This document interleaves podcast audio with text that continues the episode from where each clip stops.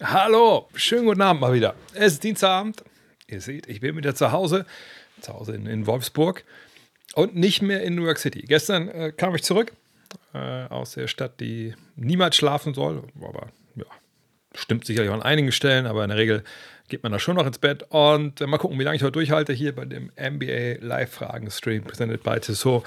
Denn auch wenn ich gestern äh, mein Möglichstes mir getan habe, mir getan habe, ihr merkt schon, der Jetlag ist noch da. Also ich habe gestern das Möglichste getan, um irgendwie den Jetlag wegzuarbeiten. War, glaube ich, um halb neun dann im Bett. Ne, früher, um acht, äh, mit unserer Kleinen schon. Ich bin, glaube ich, vorher eingepennt, äh, konnte auch nichts mehr vorlesen, habe dann durchgeschlafen, so gut es halbwegs ging bis heute Morgen. Ähm, aber wer weiß, so ein Jetlag, der schlägt manchmal auch relativ äh, hart zu, noch dann am Abend. Jetzt ist 20 Uhr. Ich hoffe, ich schaffe es bis 10. Wir werden es sehen. Was wir auf jeden Fall schon wissen, ist, präsentiert wird das Ganze natürlich hier von den Kollegen von Tissot, von der T-Touch Connect Solar. Ja, die habe ich euch schon angepriesen, mehrfach hier.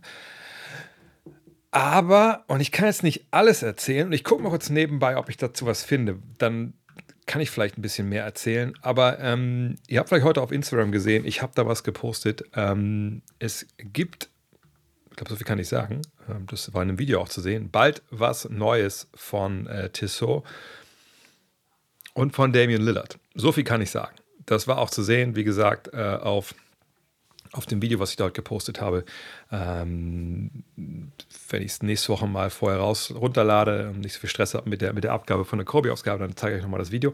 Ich glaube, es gibt auch schon, warte mal, heute ist der 13. Es gibt auch ein paar Tagen ein bisschen mehr Infos auf jeden Fall. Darauf könnt ihr euch freuen. Ähm, was ja nicht geklappt hat, bisschen schade ist halt das, was ich eigentlich mit der So vorhatte in New York, da ein Interview zu machen, eine Audioreportage mit äh, dem Zeitnehmer, entweder von den Knicks oder von dem Netz da hat die NBA sich nicht mit Ruhm bekleckert, wenn ich ehrlich bin, ähm, was so Kontaktherstellung äh, angeht.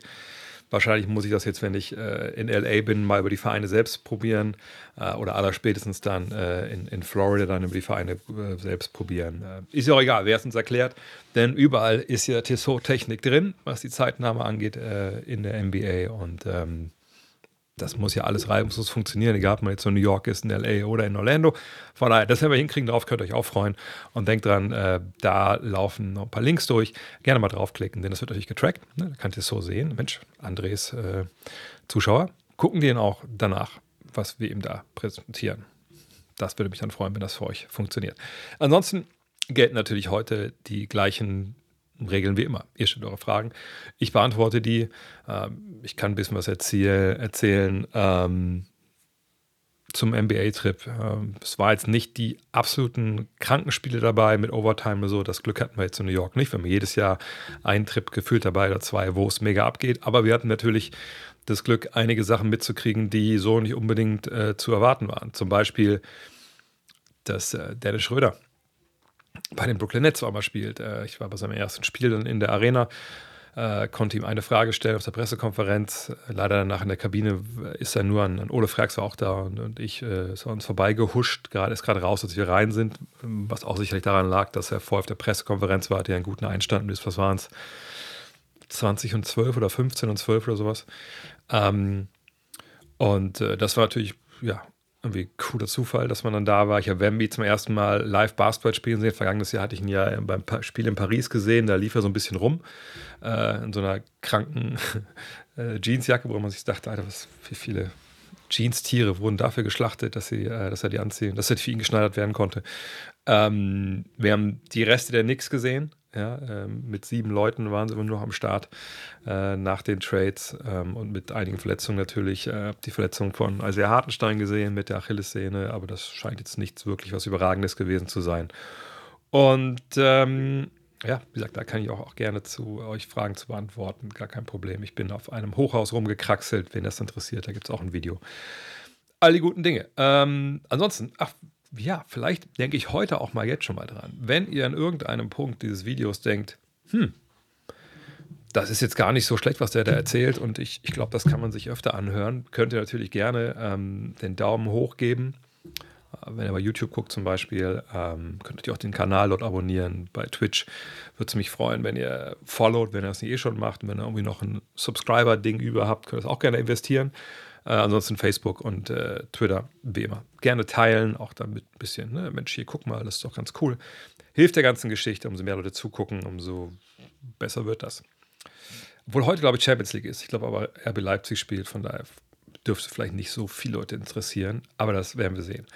Ähm, ja, das war's. Genug Präambel. Ich glaube, die ersten Fragen sind auch schon reingelaufen. Wie gesagt, stellt eure Fragen einfach. Ich beantworte die nacheinander weg. Vielleicht auch mal ein bisschen, ähm, vielleicht auch mal ein bisschen schneller äh, als sonst. Aber das sage ich jedes Mal, dann klappt es trotzdem nicht. Ich spiele auch Bayern gegen Chemnitz gerade. Oh, das ist auch gut. Apropos am Wochenende, ähm, vielleicht das als Hinweis, jetzt wo das gerade Paddy ja schon reinhaut. Ich bin am Wochenende in München beim Top 4. Ähm, und zwar, ich glaube, es ist ja auch bekannt, also es wird freitags äh, so eine Night of the Legends geben. Das ist so, äh, glaube ich, nur mit Einladung, äh, so, eine, so ein, beziehungsweise ein Gala-Abend, wo ich zusammen mit Tobias Warnschaffe zwei Talks äh, moderiere. Ähm, das eine Mal mit allen Bundestrainern, die mal eine Medaille gewonnen haben, also mit Svetislav Pesic, mit äh, Henrik Dettmann, mit Dirk Bauermann und mit Gordon Herbert. Das wird natürlich sehr spannend. Und dann mit vier Spielern, und ich glaube, ist Nikolaus Ziedes ist dabei, Per Günther, den kenne ich ja, schon öfter, öfter mit ihm gesprochen. Äh, Heiko Schafazik wird dabei sein. Da kann ich mich nochmal entschuldigen für meinen Fauxpas da beim, äh, bei, äh, wie heißt der, Ricky Gervais. Und vergesse ich jetzt noch, Sven Schulze, genau, wird dabei sein an dem Freitag. Dann gibt es aber am Sonntag, und das ist vielleicht für alle auch hier auf Twitch zuschauen interessant, am Sonntag gibt es noch äh, ein Talk-Format, das ist dann, also am Freitag, das ist nur dann da auf dieser Gala, das geht dann auch vor allem so um äh, deutsche Basketball-Tradition etc., ein Thema, was mir momentan eh sehr am Herzen liegt. Das Spannende ist aber, das ist eine Gala. Und äh, ich hatte erst so gesehen, so Abendgarderobe, bla bla bla. Und da stand aber, Klammer auf, kein Smoking, Klammer zu. dachte ich so, ja, aber was heißt das denn jetzt genau? Und das heißt, dass sich der Kollege hier einen Anzug werfen muss. Was jetzt leider Gottes ein bisschen schwierig ist für mich, weil hätte ich das mal vor 10 Kilo gewusst, dann wäre das anderes. Ähm, jetzt passt mir einfach nichts mehr, was ich im Schrank habe.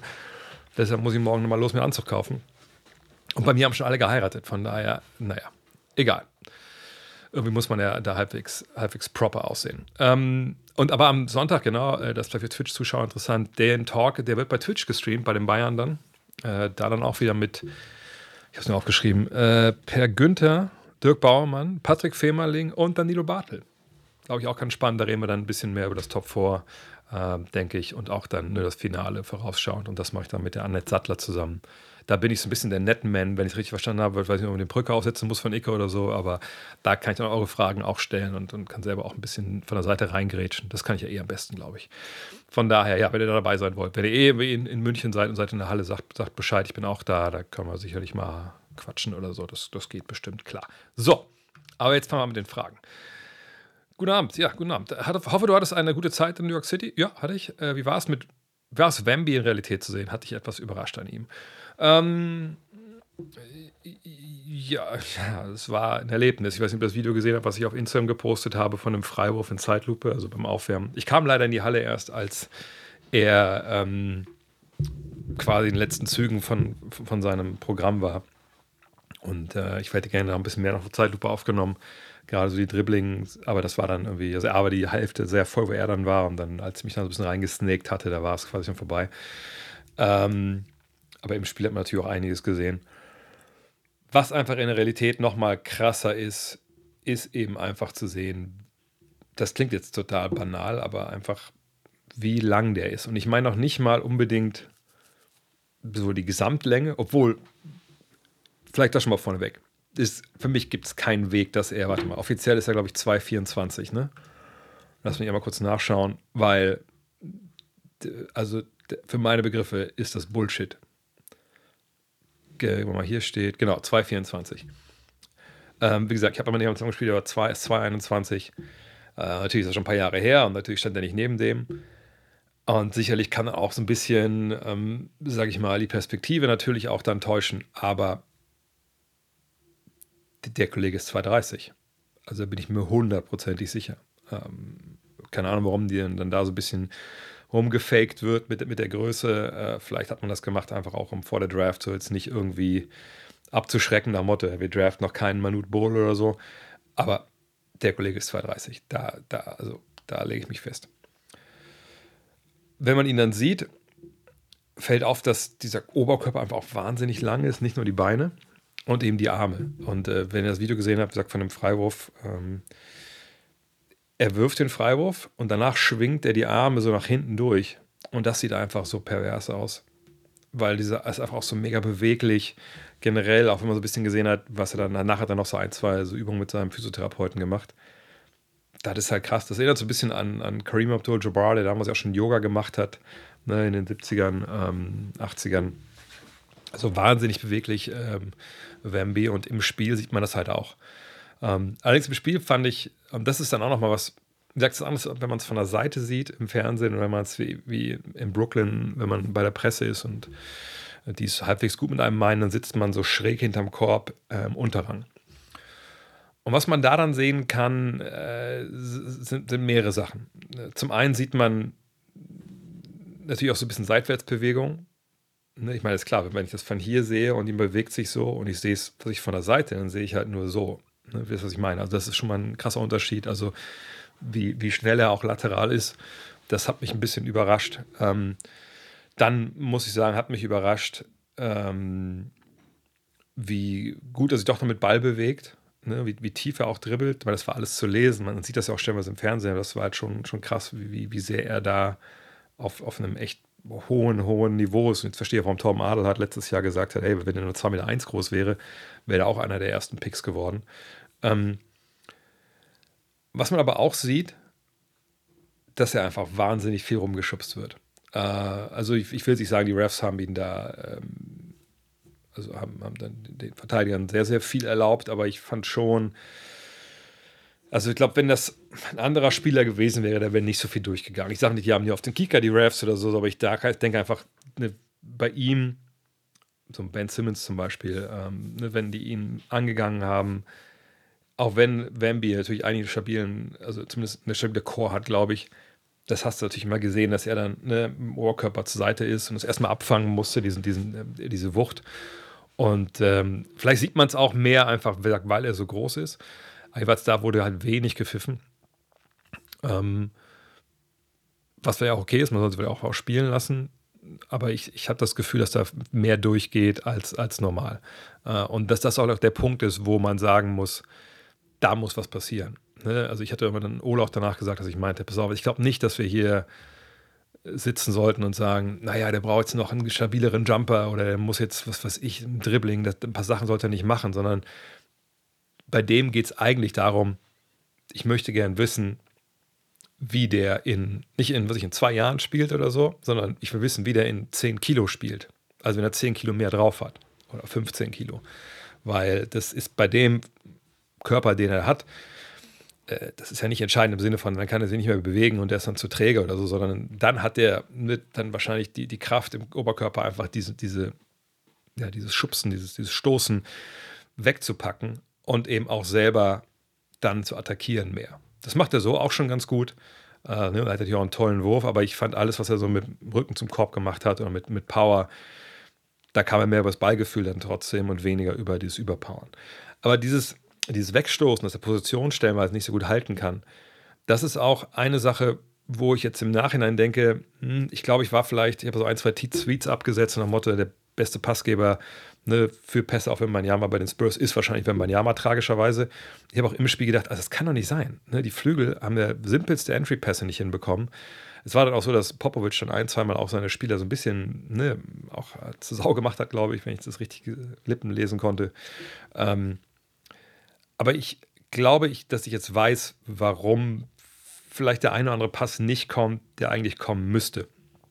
Und das hat ein bisschen mit dieser Stabilität von Bambi zu tun. Ihr müsst euch vorstellen, wenn ihr selber spielt, wisst ihr das vielleicht auch. Ähm, wenn jemand aufpostet, der ne, hat den einen Arm oben und das Ziel ist immer hier, ne, eine Hand zu zeigen. Und bei so einem großen Spieler, ich habe das auch Ole erzählt, wir hatten mal einen Spieler, auch, äh, wo ich mal gespielt habe, der, hat, der war relativ groß, der hat immer unten wollte er den Ball haben. Und dann haben wir immer gesagt,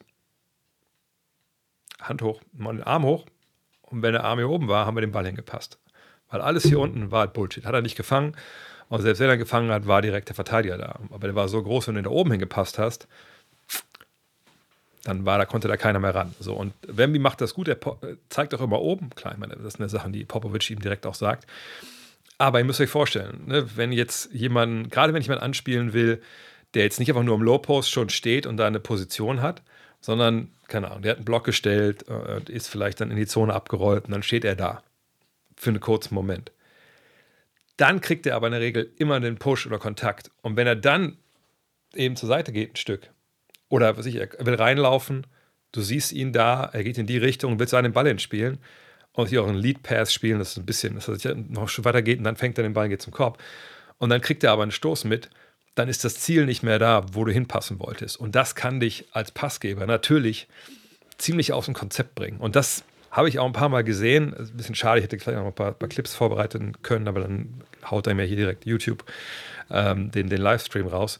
Und das muss man, glaube ich, auch sagen, dass bei allem Geschrei, was es da gerade gibt, die brauchen einen Point Guard und so. Ich bin sogar bei denen irgendwo, die Spurs brauchen einen Point Guard. Aber Entry-Pässe in Post zu spielen oder zu eben, weil man Yama, wo immer sich dann rund um den, die Zone bewegt, das ist ja nicht unbedingt Aufgabe des Point Guards, sondern eigentlich auch vor allem Aufgabe der, der Flügelspieler. Und ich möchte die ein bisschen Schutz nehmen. Es sind auch viele junge Leute dabei und eben dieses Ziel ist beweglich. Und da kommt, glaube ich, einiges zusammen. Aber ich denke auch, da könnten mehr Pässe reingehen. Und Wemby zu sehen, auch was er defensiv so gemacht hat, das war schon was, was ganz Besonderes. Also da ist uns alle auf dass da nichts Böses passiert, wie bei jedem anderen Spieler auch, verletzungsmäßig. Denn wenn, wenn der wirklich, und der, Ach Acheron schreibt es ja auch, da mit dem Triple-Double gestern mit zehn Blocks, an dem werden wir noch eine Menge Spaß haben. Das ist wirklich, wenn man sieht, ein vollkommen außer Kontrolle geratener NBA 2K My Player. Und ein letzter Satz, das meinte ich auch zu Ole, dass ich gesagt habe, also ich denke nicht, dass wir hier sitzen in fünf Jahren und sagen, ey, das ist Kevin Durant, nur einen Kopf größer. So spielt er momentan ja öfter. Sondern ich denke, für ihn wird die Reise so spielerisch, also wie er dann seine Punkte macht und, und, und ähm, wie er dann agiert, wahrscheinlich eher so Richtung Dirk gehen. Ne? High Post, Turnaround. Er muss ja nicht mal faden, also umdrehen, werfen. Ähm, sicherlich dann aber auch mit mehr Möglichkeiten ne, aus dem Dribbling zu attackieren. Ähm, und sicherlich wird er auch mal ein paar Dreier so, ne, also von, von draußen nehmen, die dann eher was an, an Kobe oder Durant erinnern. Gar keine Frage. Aber ich glaube, das effizientere, effektivere Spiel für ihn wird wahrscheinlich das sein, ähm, rund um die Zone. Und da wird er dann einfach, einfach nicht mehr zu stoppen sein, irgendwann, denke ich. Was denkst du, wann fängt Franz Wagner an, mehr aus der Mitteldistanz zu werfen? Vielleicht hat er ja sogar schon mal den Dirk Fadeaway ausgepackt, aber grundsätzlich zieht er fast nur zum Korb oder nimmt Dreier. Naja, das wollen wir ja heutzutage eigentlich haben von unseren ähm, Stars. Ich kann mir nebenbei mal die Statistiken, das kann man ja ziemlich genau mal sehen, dann auch bei, bei BKRF, ähm, wie Spieler abschneiden, äh, abschließen, ob sich da was von Saison zu Saison, Saison verändert. Natürlich in seinem Fall ist er jetzt noch nicht so lange in der NBA, da kann man jetzt nicht über sich zehn Jahre zurückblicken und sieht eine klare Entwicklung, aber man kann da schon ein bisschen was ablesen. Ähm, aber ne, Maury Ball, das ist ja immer so ein bisschen das, ähm, soll ich das sagen, ähm, so die Chiffre für modernen Basketball Advanced, äh, ne, also keine Mitteldistanzwürfe, wenn es geht, sondern nur Korbleger, Freiwürfe. Freiwürfe werden auch vergessen und Dreier, das sind effiziente Würfe, die wollen wir haben, alles andere dann eher lieber nicht. Das ne, ist was, das natürlich ligaweit eigentlich jetzt äh, so Einzug gehalten hat ähm, in den, den Shot-Mix, den man so sehen möchte, die noch die Teams sehen wollen. Und das, äh, oh, was ist das denn hier heute? Äh, das ist natürlich dann bei den Magic dann auch nicht großartig anders. So, ich mache die Frage mal weg. So, und hier unten können wir das ja sehen. Das ist hier erstmal die Prozentzahl der Feldwürfe nach Distanz geordnet und das ist die Feldwurfquote in der jeweiligen Distanz. So, und dann sehen wir hier, dass sich das, der lange Zweier und der, also der kurze Zweierbereich, sage ich mal, das ist natürlich Blödsinn, weil der Kurzzweierbereich ist natürlich hier direkt am Ring, eine 0 bis 3 Fuß, ist es ja immer, ne? also, also 0 bis 1 Meter. Ähm, da sehen wir, dass das sogar abgenommen hat von 29,5 Prozent der Würfe auf 27 gleichbleibend ist. Wir sehen hier die äh, längere Kurzdistanz, sage ich es mal, also bis drei Meter. Da äh, ist es runtergegangen, also vergangenen Saison, jetzt ist es wieder ein bisschen hochgegangen, 34 Prozent. Und hier ja, sehen wir diese langen Zweier, ne, 4,7 Prozent hier von drei bis, was sind das, fünf Meter, glaube ich, ne? äh, und dann 5 Meter bis zur Dreierlinie 2%. Also aus diesen, dieser Distanz passiert da gar nichts und Dreier 31,5%. Das ist ungefähr auf Niveau wie vergangenes Jahr. Und die Quoten können wir auch noch mal gucken. Am Ring stark, da müssen wir drüber reden, das ist gut. Äh, hier auch okay. Die längere oder die kürzeren langen Zweier, die sind auch okay. Aber hier 26,7 Prozent. Allerdings, wenn du nur 2% deiner Würfel von da aus nimmst, dann kannst du davon ausgehen, dass es auch wahrscheinlich eher Notwürfe sind. Das ist natürlich schlecht mit 26,7%. Wir sehen aber auch, im vergangenen Jahr hat er da auch gut getroffen. Und Dreier, der hat abgenommen. Leider Gottes, das ist natürlich jetzt eine, eine Quote, die nicht so richtig gut ist. Ähm, und wir sehen Eckendreier witzigerweise komplett im Keller, allerdings auch bei einem niedrigen Volumen. Ähm, von daher, das ist das, wie es momentan aussieht. Die Frage ist so ein bisschen, ist das denn gewollt, dass er aus der Mitteldistanz wirft? Und ich denke derzeit wahrscheinlich einfach eher nicht. Ne? Der Drive zum Korb heißt ja auch nicht immer, dass man selber abschließt, sondern ne, gerade Kicks raus machen da ja Sinn. Äh, ich rufe mal kurz nebenbei die, die Zahlen auf von Paolo Banquero. Es ist ja immer so, dass man vermuten kann, oder ich würde jetzt vermuten, Banquero ähm, ist wahrscheinlich eher der Typ, der aus der langen Mitteldistanz abschließt, einfach weil das einer ist, den du auf dem High-Post auch mal stellen kannst oder so. Oder der generell einfach auf einer größeren Position spielt. Und vielleicht ist es dann da so, dass er eher diese Abschlüsse bekommt. Aber das ehrlich gesagt weiß ich nicht dafür. Ne, da müsste man viel, viel mehr Spiele gesehen haben von den äh, Magic, um das wirklich zu beurteilen. Und wenn wir uns die Zahlen von ihm jetzt anschauen, wir wissen da jetzt ja schon, was die Sachen bedeuten, dann sehen wir, dass bei ihm schon mehr sind. Ne? Hier 10% und hier sogar knapp 20% aus der Distanz. Sehen aber auch, dass die Quoten hier ja, sicherlich ausbaufähig sind. Aber das würde mich dann halt auch ne, in der Annahme bestätigen, dass, dass es er dann eher diese Abschlüsse nimmt, ohne dass er da auch jetzt großartig viel zu Werke gehen würde. Ne, obwohl sehen, dass hier auch äh, von 12,4% auf 19,5 gestiegen ist. Ähm, das sind wahrscheinlich dann auch, ich denke mal, das sind wahrscheinlich so Post-Ups oder High-Post-Geschichten, aber wie gesagt, da müsste man noch ganz jetzt ganz genau reinschauen. Dafür äh, fehlt wahrscheinlich so ein bisschen die Zeit. Aber zurück zur Frage. Ich, ich denke mir, dass ähm, das nicht unbedingt von Franz an sich kommen muss, sowas, sondern halt auch vom Team. Also wie setzen sie ihn ein, in welche Situation, äh, was gibt es dann auch für eine Ansage? Äh, so lange Mitteldistanz-Dinger, das sind ja meistens keine Catch-and-Shoot-Sachen, sondern das sind ja dann wahrscheinlich Würfe, die du aus ISOs bekommst oder ne, wenn du, ähm, soll ich das sagen, ähm, ja doch ISOs im Endeffekt oder einfach aus, aus so Aktionen, so aus Pick and Pop oder sowas oder aus, aus Short Roll, sowas in Richtung. Das ist ja auch nicht unbedingt sein Spiel und, und da die, die Magic ja auch, was die Shot Creation, glaube ich, ein bisschen äh, ein Defizit haben, ist wahrscheinlich bei ihm dieser Schussart nicht unbedingt so vorgesehen. Aber er, wie gesagt, muss es auch nicht ähm, die Art und Weise, ne, wie er das spielt, das ist schon moderner Basketball, effizienter Basketball. Wir müssen es eher fragen, vielleicht, wann, wann kommt der Dreier zurück? Das wäre vielleicht äh, noch wichtiger im Endeffekt. Was siehst du jetzt für ein Potenzial in den Mavericks rein vom Blatt? Also auf Papier, würde ich denken, heißt das. Ne? Ich weiß, sie haben erst zwei Spiele gespielt zusammen, aber schätzungsweise würden sie eine Serie gegen die Timberwolves gewinnen ich glaube, Timberwolves ist eines von zwei Teams mit Oklahoma City, die wahrscheinlich jeder spielen will, einfach weil die noch nicht die Erfahrung haben. Ne? Ähm, was nicht heißt, dass jeder die schlägt, aber äh, ne, glaube ich, die jagen vielen äh, Teams aber weniger Angst ein. Deswegen ist es ein bisschen schwer, jetzt gerade von den Timberwolves da irgendwie zu, da abzuschätzen, wer da jetzt ne, sowas gewinnen würde. Hm. Das Ding ist, ähm, ich glaube, mit den, dass die Grant Williams das eingetauscht haben, PJ Washington, der scheint ja wirklich auch andere Gründe gehabt zu haben. Es wurde jetzt mehrfach berichtet, dass der Grant Williams da einfach ein paar Leuten auf die Füßen getreten ist und nicht viele mit dem zusammen Basketball spielen wollten. Von daher ist es dann natürlich auch okay, wenn sie den abgeben. Da kannst du auch Addition by Subtraction machen. Hoffst du, dass PJ Washington aber jetzt mit mehr freien Dreiern, die er aufgelegt bekommt, seine Dreierlinie, ähm, also in Dreierquote steigern kann und dann einfach der bessere Grant Williams wird. Das müssen wir aber abwarten, natürlich. Ähm, Daniel Gafford Jetzt muss ich, immer, muss ich immer aufpassen, weil ich verwechsel immer Daniel Gafford und Wendell Carter Jr., aber diesmal habe ich es richtig gemacht, sehr gut. Daniel Gafford, ihr habt es glaube ich auch schon gesehen in den Highlights, ähm, Top-Athlet ne, aus dem Pick and Roll, den kannst du immer bringen, die Wand spielen.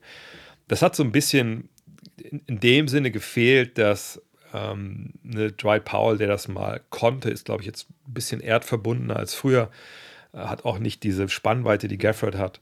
Ähm, und das hilft natürlich, so, so ein Rim-Running-Center äh, da zu haben. Er und Derek Lively zusammen. Das ist ein gutes, gutes Gespann, äh, wenn Lively wieder dabei ist. Ähm, aber hat das jetzt wirklich viel verändert für die Mavericks? Ich glaube ehrlich gesagt nicht so wirklich. Denn ähm, alles in allem hast du immer noch zwei Superstars, die sich sehr ähnlich sind in Kyrie Irving und natürlich Luka Doncic.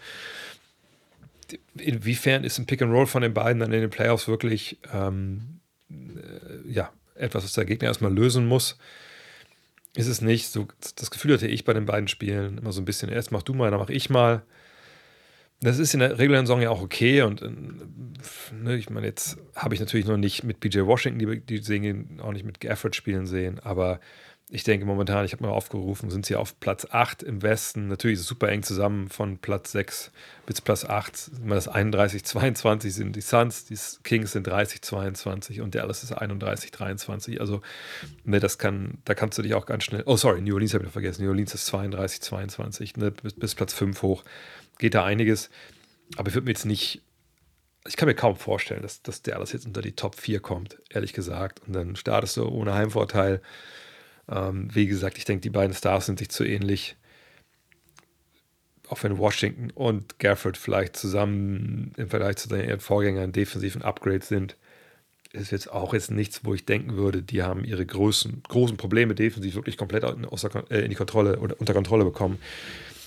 Am Ende ist es so, Luca kann dir immer eine Serie gewinnen, vor allem wenn jemand wie Kyrie auch neben ihm spielt und die beiden wie einfach eine gute Serie erwischen und der Rest seine Dreier trifft. Aber ich habe einfach defensiv zu viele Fragen und da denke ich, also ich lasse mich gerne im Gegenteil überzeugen, aber ich denke nicht, dass Gafford und, und Washington bei all ihrer Qualität diese defensiven Probleme komplett lösen, die die, die Mavs da haben. Und dann denke ich eben nicht, dass es ähm, unglaublich viel weit, unglaublich weit gehen kann. Eventuell, ne, wie gesagt, durch die Personalie Luca Conference Finals, aber mal gucken, wenn sie jetzt die Playoffs heute beginnen würden und sie würden an Platz 8 in die Playoffs kommen, dann wird es gegen Minnesota gehen. Puh, da müsste ich jetzt ganz genau in die Matchups einsteigen, aber gefühlt jetzt, aus, ne, ohne dass ich da jetzt alles mir angucke, würde ich sagen, da hätte ich schon Minnesota vorne. Paul George überlegt laut diverser Gerüchte zurück in seine sportliche Heimat zu gehen, wären die Pacers mit ihm ein Titelfavorit. Ähm, ich gucke mal nebenbei, wie das bei den Pacers überhaupt aussieht von der Kohle her, denn ähm, die haben natürlich jetzt einiges, was sie so erstmal wegpacken müssen. Ne? Erstmal müssen natürlich den Kollegen Siakam verlängern. Ähm, dann müssen sie generell gucken, äh, wie sieht der Kader überhaupt aus. Wir schauen mal das hier an, die Zahlen. Ähm, also sehen wir, Siakam kriegt nächstes Jahr einen neuen Vertrag. Da gehen wir mal von aus, weil warum sollten sie ihn sonst geholt haben? Ähm, und dann würde es auch ein Vertrag sein, der sich dann also über diesen 37,89 Millionen pro Jahr bewegt, die er hier kommt, bekommt. Also, ne, das wird schon, puh, das wird schon, wird schon abgehen. Äh, dann Turner, gut, der hat dann noch ein Jahr Vertrag, ähm, da muss man jetzt nicht schon so weit in die Zukunft gucken. McDermott, wenn man den Vertrag nimmt, noch als Shooter, dann kriegt er auf gar keinen Fall 14 Millionen. Äh, das ist dann auch so. Ne, genau diese Art Verträge wird es dann in dem, im, unter dem neuen CBA wahrscheinlich relativ wenig geben. McConnell ist nicht garantiert nächstes Jahr. Hm, Mathurin ist Rookie-Vertrag. Toppin müssen sie halten also wenn sie wollen, ne, Restricted Free Agent heißt, ne, dann können andere Angebote machen, sie können mit allem gleichziehen. Walker ist im Rookie-Vertrag. Halliburton seht ihr hier, da startet dann der erste richtige Vertrag. Ne, der wird auch direkt relativ teuer. Neesmith startet auch der neue Vertrag und der spielt ja einfach auch eine tolle Saison. Jalen Smith, der auch ein großer Grund war, warum sie Daniel Theiss nicht haben spielen lassen. Ähm, ne, der hat eine Spieleroption nächstes Jahr, kann ich mir nicht vorstellen, dass er die zieht. Äh, von daher wird der teuer, wenn man ihn behalten will.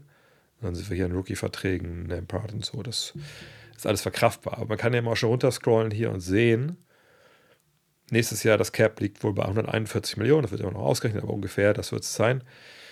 Momentan haben sie ein aktives Roster-Cap von 103 Millionen und Cap-Holds von 97 Millionen. Cap-Holds, das sind eben diese Zahlen hier unten. Ich äh, scroll da mal ran.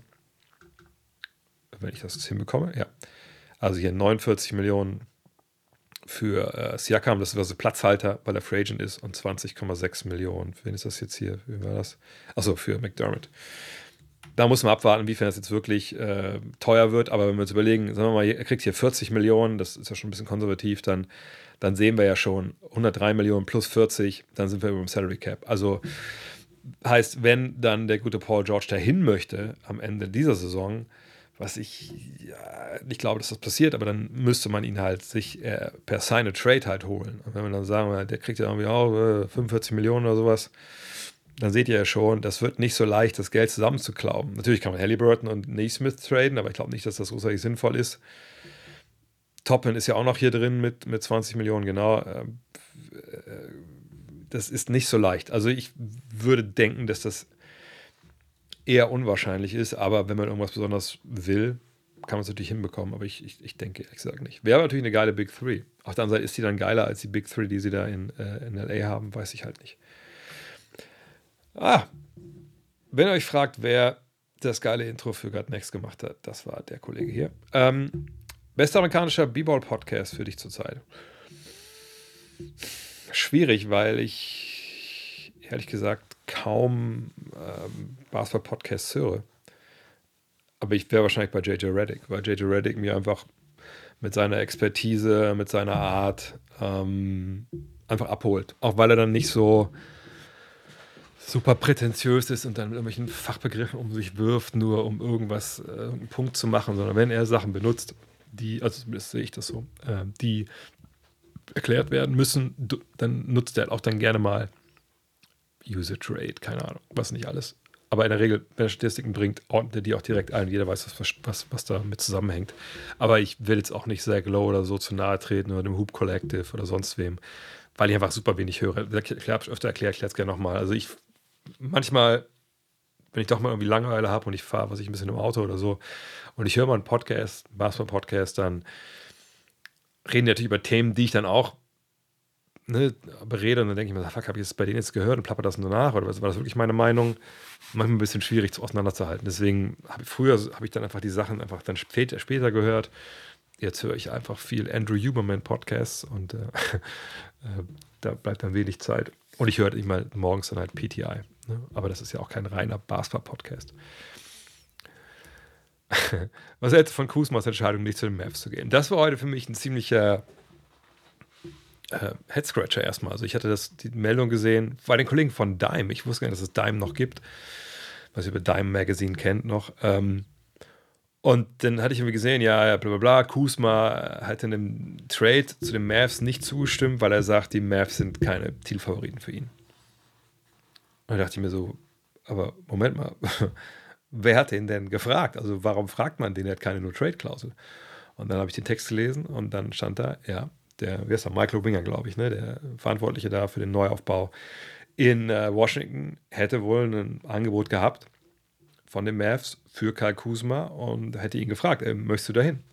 Und er hat gesagt, nee, weiß ich nicht, ich möchte lieber was aufbauen hier. Wo ich so denke, Junge, du kannst ja viel wollen, Karl Kuzma, aber ich glaube nicht, dass du Teil von dem Team sein wirst, wo der Winger irgendwann sagt, ja, das ist jetzt unser Team, das haben wir uns aufgebaut. Ich glaube, da ist er dann schon lange weg. Aber das steht auf einem anderen Blatt. Fakt ist, Winger hätte nie auch nur einmal mit Kusma sprechen müssen über sowas. Und das ist für mich jetzt ein bisschen die Frage, warum spricht er mit ihm? Also wenn das ein Angebot gewesen wäre, was für die äh, Wizards top gewesen wäre, 100% geil wollen sie machen, glaube ich nicht, dass er für eine Sekunde dann gedacht hätte, Kai Kusma anzurufen, zu fragen, oder möchtest du da nicht gerne hin? Sondern hätten die es sofort gemacht. Ähm, sprich, ich denke, dass vielleicht es eher so ist, dass, ähm, äh, dass Winger vielleicht denkt, okay, das war jetzt nicht so das geilste Angebot. Aber ich frage ihn einfach mal, ähm, wer weiß, ne, vielleicht gibt es ja down the road noch irgendwie, äh, haben wir einen Stein im Brettern oder Schuld und sein Agent irgendwie was oder, oder spricht sich rum. Also die passen ja auf ihre, auf ihre äh, ne, Spieler auch auf, auch wenn sie neu anfangen.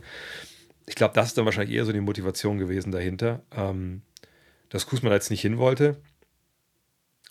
Ich meine, wenn er sagt, es ist kein Titelfavorit für mich, würde ich sagen, hat er recht. Äh, auf der anderen Seite, ich weiß jetzt nicht, welcher Titelfavorit unbedingt Karl Kusma äh, sicher traden will. Obwohl ich ein Fan von Karl Kusmas Game bin. Also ich denke, er kann dem Titelfavoriten helfen. Ähm, von daher, ja, spannend. Vielleicht was einfach auch nur, dass er nicht zu dieser Franchise wollte und eher vielleicht was einen größeren Markt oder so. Bisschen mysteriös, aber vor allem eben, warum Michael Winger da dann Kusma äh, fragt. Und, äh, aber wie gesagt, das kann die Gründe haben, die ich genannt habe. Ich finde es nur irgendwie, irgendwie schwierig. Wer hat den Trade gewonnen? Nets oder Toronto? Ein bisschen schwer, das zu sagen, nachdem, was, jetzt zwei Spiele oder so gemacht wurden von den jeweiligen Beteiligten. Ähm, wir können uns den Trade nochmal angucken. Ich suche den nebenbei nochmal raus, damit äh, wir alle wissen, weil das war ja dann, ich meine, es war jetzt keine Trade-Deadline, die so super langweilig war. Also ich fand es schon interessant, was da Sachen passiert sind, aber es ist natürlich kein Blockbuster-Deal irgendwie da durchgegangen, äh, was auch irgendwo zu erwarten war, zu einem großen Teil, denn äh, am Ende des Tages waren da jetzt auch nicht große, äh, ja, die großen Namen einfach nicht auf dem Tableau. Und seht das da unten, 8. Februar 42, äh, 42, 24. Thad Young äh, für, also Thad Young mit Dennis Schröder nach Brooklyn für Spencer Dinwiddie. Äh, Brooklyn bekommt auch noch eine Trade Exception. So. Das war der Deal im Endeffekt. Jetzt wisst ihr ja mittlerweile, Thaddeus Young ist auch in äh, Phoenix gelandet. Also der wurde dann rausgekauft, direkt aus dem Deal. Ähm, für Phoenix natürlich eine gute, eine gute, gute Addition. Ähm, aber jetzt Denver, äh, äh, sorry, Dennis gegen, gegen Dinwiddie. Ich habe es ja, glaube ich, letzte Woche auch schon erklärt, wie ich das sehe. Ähm, ich denke einfach, dass die Nets Dinwiddie nicht ohne Gegenleistung verlieren wollten. Und ähm, mit Dennis haben sie jetzt einen Point Guard, das war auch ein bisschen zu spüren auf dieser Pressekonferenz äh, in, in, nach dem Spiel gegen, gegen San Antonio, weil sagt, Dennis hat ja einfach direkt abgeliefert, direkt das gegeben, was er halt kann. Ne? Hat äh, Druck auf, auf den Ringen ausgeübt, hat die Schützen gefunden, hat den Ball schnell gemacht, hat aggressiv verteidigt. Das ist, was wir alle wissen, was Dennis Schröder einfach auch kann. Punkt.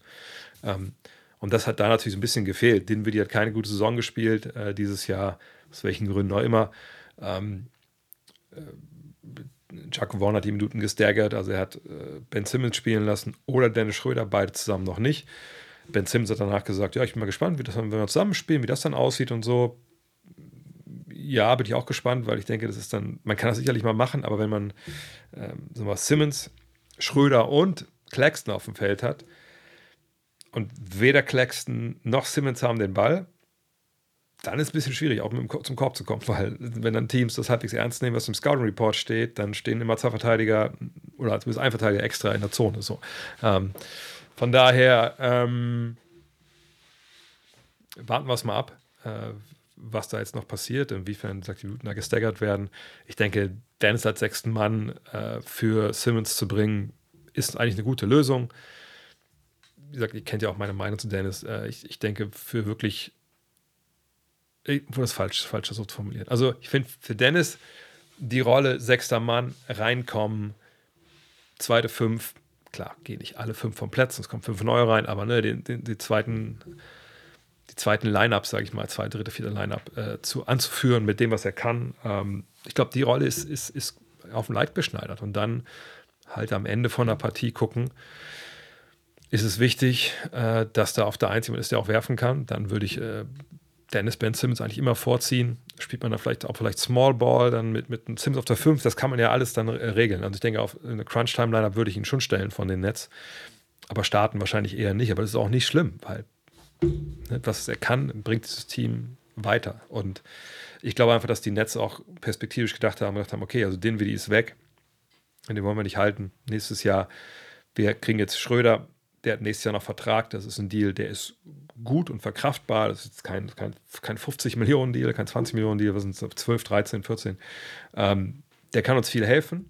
Und wenn wir doch uns entscheiden, wir machen irgendwas anderes, dann haben wir noch einen weiteren Vertrag von einem brauchbaren Spieler, den wir mit reinwerfen können in den Trade. Von daher denke ich, ist das die Sicht der, der Nets. Und aus Torontos Sicht, man wollte einfach das Gehalt von Dennis loswerden. Das muss man jetzt einfach mal so sagen, ne? weil Masai Jiri sich jetzt entschieden hat, wir bauen um, wir fangen neu an wir haben schon einen Dreierkern ne, mit Quickly, mit Barrett, mit ähm, Scotty Barnes.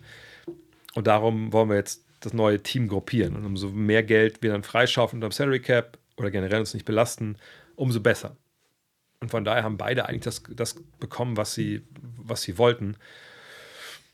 Und im Endeffekt, also wenn jetzt irgendwann mal Toronto diesen Trade verlieren soll, dann äh, wahrscheinlich nur auf die Art und Weise, dass Dennis einfach mega abgeht und einfach krank abliefert und äh, was weiß ich, nochmal ein richtig, keine Ahnung, aber bessere, der bessere Spieler wird als, als Emmanuel Quickly die nächsten Jahre.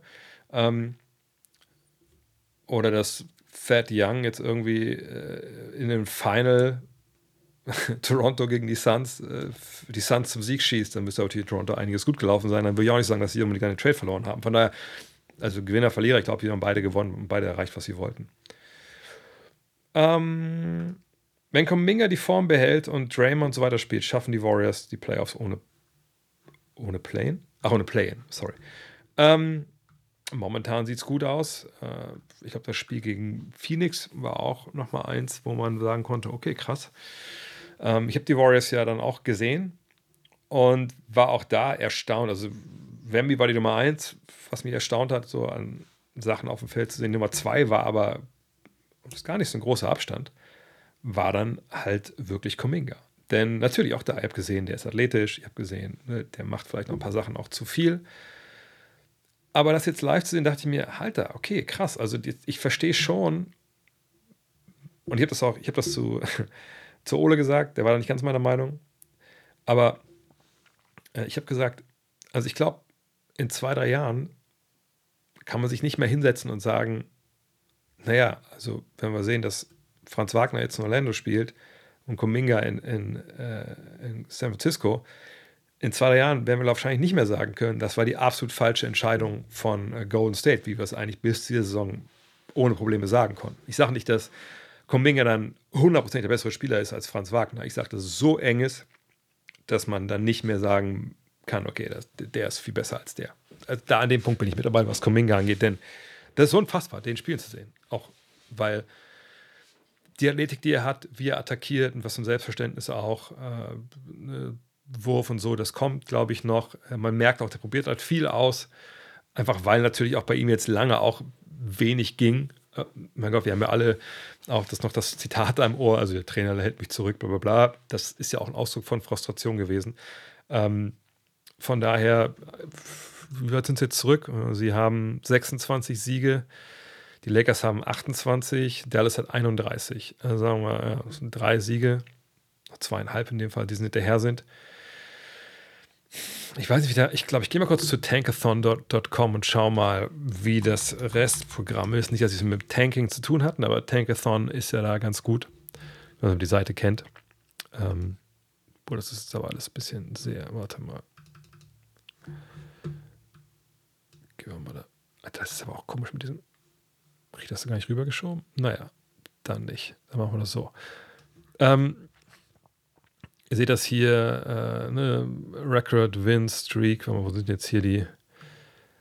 Äh, Moment mal, hier war doch noch irgendwo. Wo ist das denn? Man kann ja irgendwo sehen, wie zuletzt, äh, wie, wie, noch das, äh, das restliche Programm aussieht. Wartet mal. Uh, remaining Schedule Strength, da. Genau, so. Hier kann man es ein bisschen besser sehen, auch wenn natürlich jetzt ein bisschen der, der Chat davor ist. Da sieht man jetzt die härtesten äh, Gegner, ne, die einfachsten Gegner. Und äh, hier sieht man noch die Spiele, die sie haben. Und Nummer 1 ist dann das schwerste. Ne? Also war es doch, warte ich muss kurz mal gucken. Genau, also this looks at a team. This looks at a team's remaining games, calculates the combined winning percentage of all those opponents. A high strength of schedule is good for tanking. Okay, also Phoenix, schweres Programm, ne? Richtung Tanking, super. Natürlich nicht so gut, wenn man unbedingt in die Playoffs will. Und wir sehen, Golden State ist hier ganz unten. Heißt, die haben einen leichten Spielplan und sogar noch mit die meisten Spiele, ne? 31. Ähm, die haben die meisten Spiele, ach so noch. Okay. Ähm, von daher, ähm, ja, das ist natürlich, sieht gut aus für sie. Orlando den leichtest, leichteste Restprogramm. Okay, gut, ist immer die Frage jetzt, ne, so ein Team wie Philadelphia, natürlich die jetzt erwischt, sind natürlich jetzt ähm, schwächer, als sie das wären mit Embiid und so. Da muss man mal gucken. Am Ende ist ja auch so ein bisschen Varianz immer drin, am Ende von der Saison. Aber das sieht schon mal nicht schlecht aus. Also, allerdings muss ich natürlich, wenn ich sage, die schaffen das, muss ich sagen, wer fällt raus, ne? Ähm, gucken wir uns auch nochmal die, die Tabelle an. Also wenn ich das jetzt so sehe, dass hier Golden State halt ist und sie haben ne, dann das leichtere Restprogramm. Puh.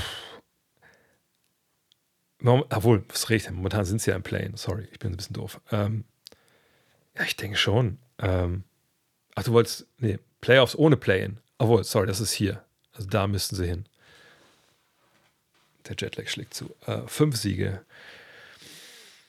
Boah, auch wenn das das leichtere Restprogramm ist,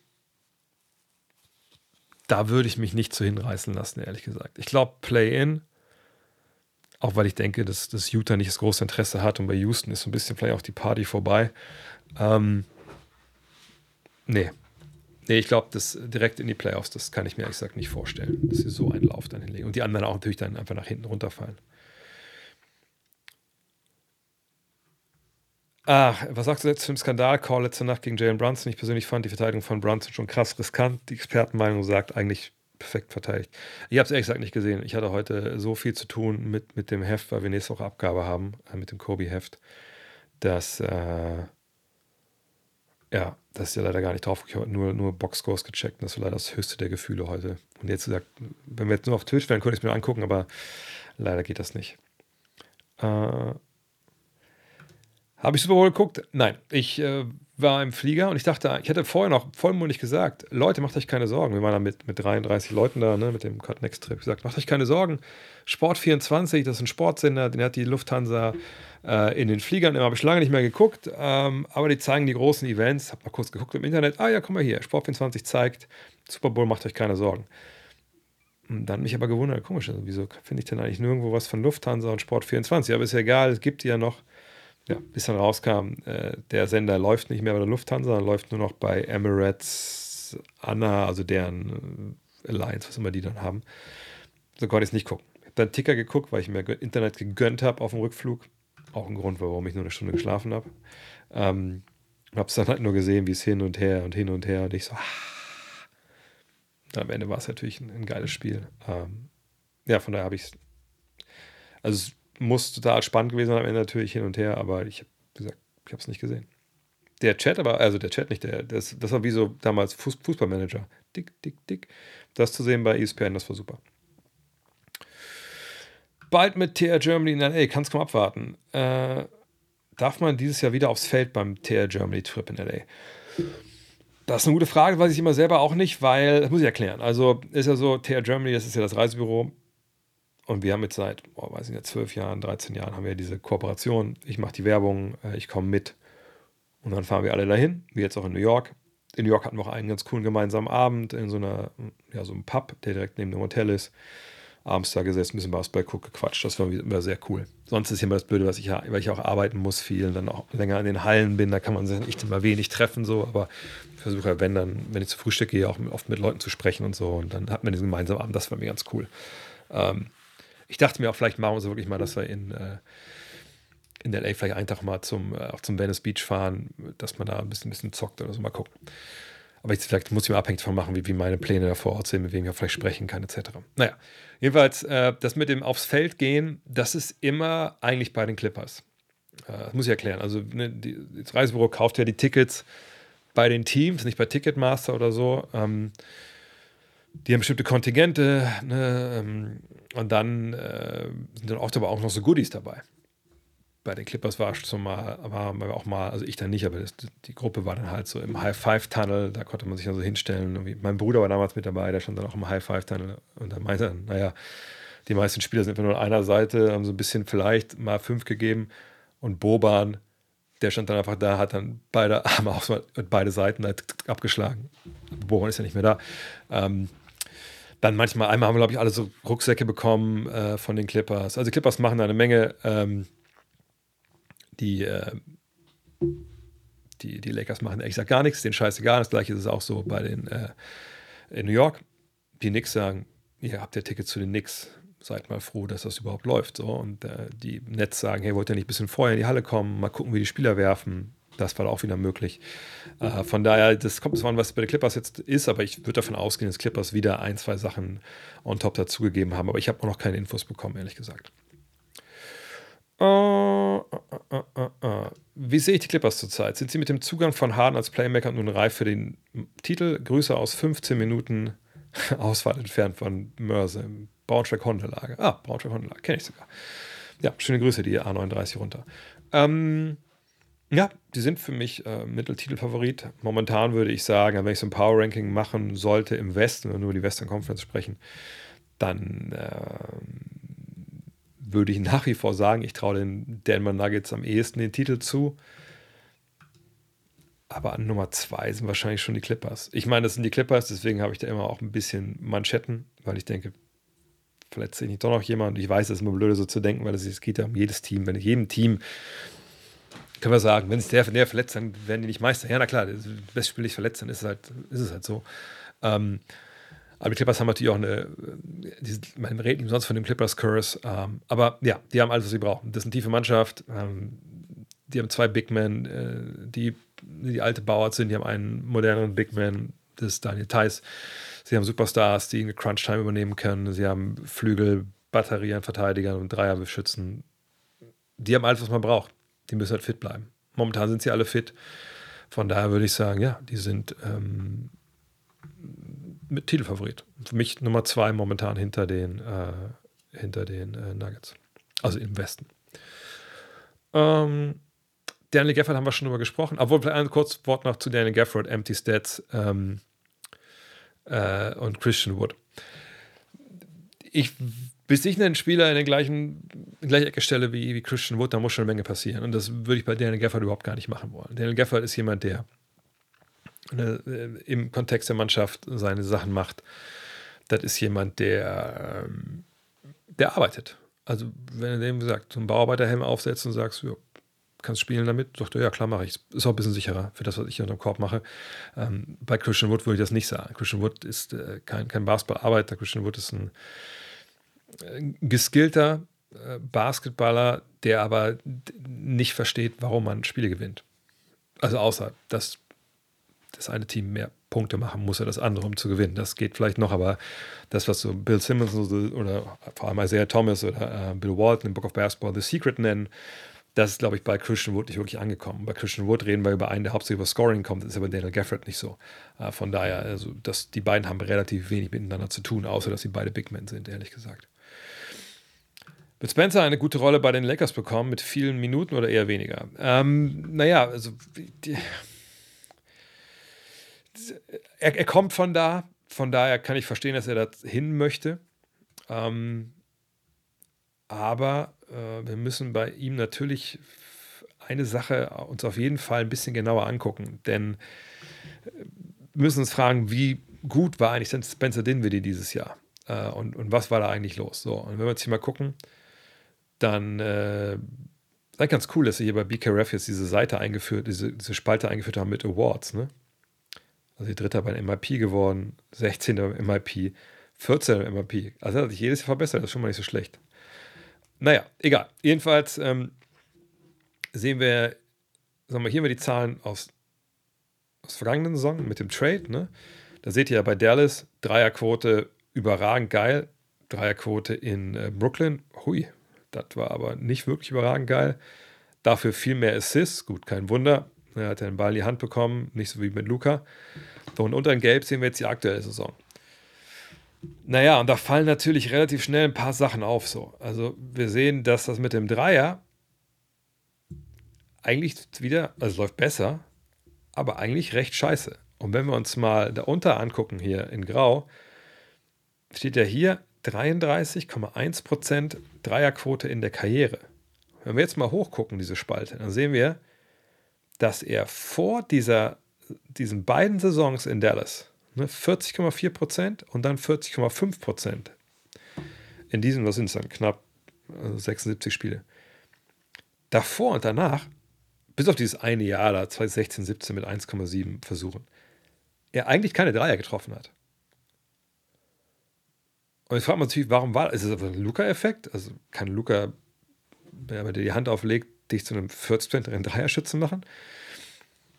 wenn das so ist, dass er einfach nur den Ball äh, aufgelegt bekommen muss und Catch and Shoot und dann läuft das, gut, da ist er in guten Händen bei den Lakers. Da hat er ja auch dann jemand wie LeBron James, den auch den Ball zupassen kann. Sicherlich nicht in der ne, Frequenz und so, wie das jetzt bei Luca der Fall ist, aber, aber immerhin. Nur, wenn es halt aber jetzt die Wahrheit ist mit den 32 Prozent äh, ne, und auch bei dem Volumen und wir dann dann auch sehen, äh, ne, die 48 Prozent aus dem Zweierbereich, Junge, Junge, dann wird das aber schon schwer vermittelbar. Denn ich dachte, LeBron James wollte seiner Seite die Laser haben, also Leute, die von der Dreilinie treffen. Das ist jetzt wirklich hier kein Laser, Spencer Dinwiddie. Ähm, sie haben ja auch einen anderen Point Guard in D'Angelo Russell. Ähm, von daher, ich meine, er kommt daher, ich verstehe, dass er Bock hat darauf, mit LeBron zu spielen und bei den Lakers, sagt, war wohl auch sein Traum als Kind. Das ist alles richtig. Ich frage mich nur so ein bisschen, wo da der Platz ist für ihn. Ne? Austin Reeves hat den Ball in der Hand, LeBron hat den Ball in der Hand, D'Angelo Russell hat den Ball in der Hand. Gabe Vincent, ich weiß ja nicht, wann er wiederkommt. Wahrscheinlich rechnen die nicht mehr mit ihm. Wahrscheinlich ist er so ein bisschen dann einfach die Versicherung dafür. Oh, ich kann mal gucken, was bei Gabe Vincent momentan steht. Ja, will undergo surgery. Am 25. Dezember stand das, sechs bis acht Wochen. Da sind wir jetzt ja fast. Wahrscheinlich rechnen die nicht damit, dass er wiederkommt. Äh, von daher, ich, ich würde den wieder eher so als Versicherung sehen, als denn als jemanden, der da jetzt irgendwie was ändert, großartig für die, ähm, für die Lakers. Gibt es etwas an der NBA, CBA, Salary Cap, 20 Spiele, was auch immer, was du ändern würdest oder findest du alles so gut, wie es ist?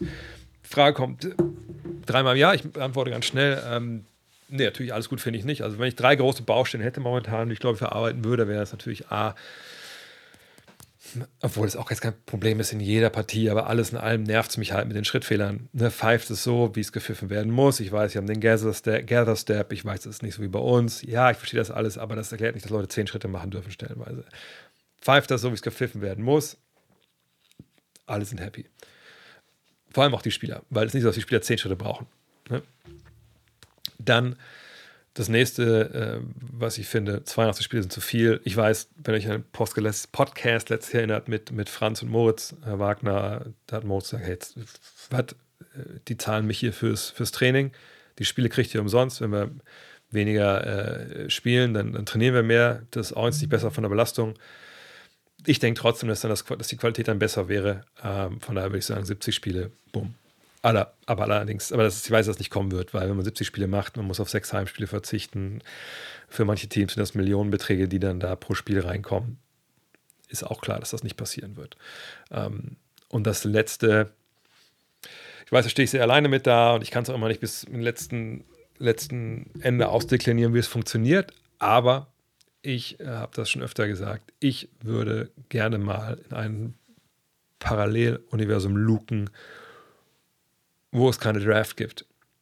Obwohl es, wo es schon eine Draft gibt, aber wo dann nicht die Reihenfolge, die man verloren hat, dann plus Lottery dann bestimmt, sondern wo ähm, meinetwegen Nummer 1, Victor Wembanyama.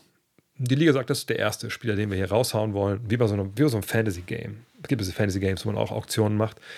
Und dann kann man dem Spieler halt äh, Geld bieten. Es kann ja auch gerne noch äh, Rookie Salary Scale geben, also dass die Verträge eigentlich schon gedeckelt sind. Aber keine Ahnung, sagen wir mal, der kriegt 12 Millionen im ersten Jahr. Aber es können nur die Teams, die Platz in der Salary Cap haben, sich den verpflichten. Aber unter den Teams kann dann Victor Wembanyama sich aussuchen, bei wem er spielen will. Und ich weiß, jetzt Geschrei wieder los. Oh, dann gehen alle zu den Lakers und so. Naja, also dann müssen die Teams aber auch so hinbekommen, dass sie halt äh, Platz in der Salary Cap frei haben für diese Spieler. Und ob das dann so gut läuft oder möchte dann jemand, der ein guter Rookie ist, dann auch zu so einem guten Team gehen oder möchte er lieber zur Mannschaft gehen, wo er sich sein, äh, seine Stats auch, ne, die Stats auch auflegen kann und sich entwickeln kann. Ich fände, das wäre eine interessante Variante, einfach auch, um äh, Vereine zu belohnen, die Spieler entwickeln, äh, Vereine zu belohnen, die einfach gut haushalten. Ähm, das kann man sich auch trefflich sich streiten und sagen, ja, was ist denn, wenn im Jahr kein Team Salary Cap, Platz auf Salary Cap hat? Das sind so die Sachen, wo ich meine, da müssen wir ein bisschen, da müssen Leute, die schlauer sind als ich, da drauf gucken. Vielleicht auch totaler Holzweg, aber ich finde das eigentlich ganz geil, dass man den Spielern auch selber, gerade jungen Spielern, die in die Liga kommen, die Chance überlässt, ein bisschen zu entscheiden, wo wollen sie vielleicht hin und wo vielleicht lieber nicht. Ähm, mm, mm, mm, Sagen wir mal, ein Team würde für James, also LeBron James, traden, um Chance auf den Titel zu haben, wäre es das wert. Man müsste ja bestimmt viel, viel abgeben. Wenn man Pech hat, hört er in ein, zwei Jahren einfach auf ist natürlich sehr, ähm, Abhängig davon, welches Team das ist. Ja, ähm, also wenn du eh vielleicht auch ein, zwei, was ich, Altlasten hast bei dir in den Kader, ein paar ältere Spieler, die nicht mehr so äh, abliefern, aber noch krasse Verträge haben, dann kannst du vielleicht eher machen als eine Mannschaft wie Oklahoma City, die keine krassen Verträge hat. Ähm, alles in allem glaube ich, dass so ein Trade für LeBron James in der Saison, also wir können aber sagen, auch nach der Saison, das verändert einfach deine Franchise so oder ein Team so krass, dass ich nicht glaube, dass du dann unbedingt ähm, der Trade, es, es, geht, es geht jetzt nicht um den Sommer, es geht um ähm, generell, hypothetisch gesprochen, so habe ich die Frage zumindest verstanden. Ähm, aber ich denke, wenn du in dir ne, tradest, dann ist es so ein krasser Trade für einen älteren Spieler. Ich glaube nicht, dass es irgendwer machen würde, der Meister werden wird, zumal du ja dafür auch wirklich einen Leistungsträger abgeben musst. Und ähm, ich sehe nicht, dass LeBron in dem Alter, ich überlege, ob ich ein praktisches Beispiel finden würde, warte mal, von einem Team, was jetzt irgendwie ein, was irgendwie mit dabei ist, müsste ja schon mit da oben mit dabei sein. Zum Beispiel bei Chicago, wenn die jetzt sagen, hey, Zach Levine gegen LeBron James, das macht Chicago natürlich nicht zu einem Meisterschaftsteam. Da müssen wir nicht drüber reden. Ähm, wenn natürlich zum Beispiel Philadelphia sagen würde, hey, hier ist Tobias Harris plus, keine Ahnung, irgendjemand, der ein bisschen weniger Geld verdient für LeBron. Mit Maxi und Embiid, klar, das würde extrem helfen. Ähm, wenn die, äh, die Celtics haben niemanden da, äh, Cleveland, wenn wir die sagen würden, hier äh, Garland, wer verdient da noch Geld? Äh, Garland plus, weiß ich nicht, Mobley oder so, obwohl sie das nicht machen würden. Das könnte auch dann besser funktionieren. Von daher, so ein paar Teams gibt es, aber wie gesagt, das ist jetzt eh vorbei, er wird Free Agent. Ne, aber, aber, jetzt so, sagt, dass man für ihn so halt so als den Top-Spieler, das ist dann, das wird nicht reichen für die Meisterschaft. Siehst du die Chance für die Lakers dieses Jahr? Lakers haben für mich dieses Jahr keine Chance auf die Meisterschaft. Äh, da muss ich mir so viele Horrorszenarien anderswo ausdenken, dass ich äh, wahrscheinlich nachts nicht mehr schlafen könnte dann. Nee, also ich denke, Play-In, das ist durchaus realistisch. Ich denke, da sehe ich sie auch. Vielleicht sehen wir wieder das Matchup, was wir heute hätten, wenn es heute losgehen würde mit, von den Lakers und den, den Warriors. Ähm, aber selbst dann wäre ich nicht mal überzeugt davon, dass wenn sie dann gegen Stand heute Sacramento oder Dallas antreten müssen, dass sie dann in die Playoffs kommen. Äh, weil einfach, ich habe sie auch gesehen äh, bei ihrem Sieg in, äh, in, New York, auch mit voller Kapelle dann, ähm, gut, ohne Spencer Dinwiddie natürlich, aber äh, das hat mich, obwohl sie gewonnen haben, da auch nicht wirklich überzeugt, wenn ich ehrlich bin. Auch die Art und Weise, wie, wie in was für einem luftleeren äh, Raum dann stellenweise offensiv, sagst du jetzt ein Spiel, wo mir das wirklich aufgefallen ist. Ähm, aber in welchem, was für luftleeren Raum sich ja stellenweise Anthony Davis offensiv bewegt hat, weil er einfach den Ball nicht bekommen hat, das finde ich dann schon arg erschreckend für eine Mannschaft, die jetzt zu dem Zeitpunkt auch schon naja, über 40 Spiele zusammen agiert hat und, und, Anthony Davis war die ganze Zeit gesund. Also das, das ist mir einfach zu angreifbar, defensiv, das ist mir zu sehr abhängig von Leuten wie D'Angelo Russell und eben auch natürlich bei LeBron reden wir auch in einem Spieler, der einfach schon wirklich, wirklich fortschrittenen Alters ist und immer auf seine Zahlen kommt.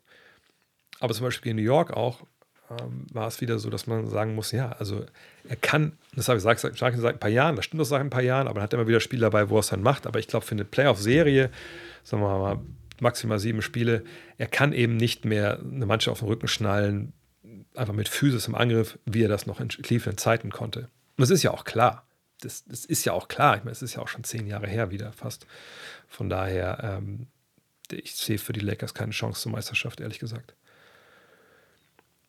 äh, würden die LeBron-Teams aus den 2010ern auch heute noch den Osten dominieren oder war der Osten damals wirklich so schwach? Der Osten war zwar damals nicht wirklich gut, aber ich sehe da jetzt nicht die Dominanz, dass ich sagen würde, man kann jetzt jedes Jahr die Cleveland Cavaliers einfach, wenn LeBron da spielt, in die äh, reintragen, schon mal für die Eastern Conference in den Finals. Ähm, dafür ist es jetzt Boston zu stark. Milwaukee mit all den Problemen eigentlich auch, Philadelphia auch. Ähm, von daher, natürlich wären die richtig, richtig gut, aber die hätten schon, schon, schon größere Probleme, viel größer. Wenn wir überlegen, dass damals wahrscheinlich der, wenn damals zum Beispiel die Celtics, die waren einfach blutjung, als sie in Conference Finals gegen äh, Cleveland gespielt haben. Ähm, dann, äh, wenn man überlegt, dass äh, Milwaukee immer noch nicht so weit war, dass äh, Toronto einfach, die auch einfach noch einen ziemlich blinden Basketball gespielt hat, einfach nur viel mit Isolation und so. Das, das waren schon andere Zeiten. Da, da war die Eastern Conference nicht insgesamt super schwach in dem Sinne, aber ich glaube, an der Spitze war einfach nicht die Qualität, die wir heute da sehen. Äh, kann Jokic der beste Center all-time werden? Ja, aber es ist ein langer Weg.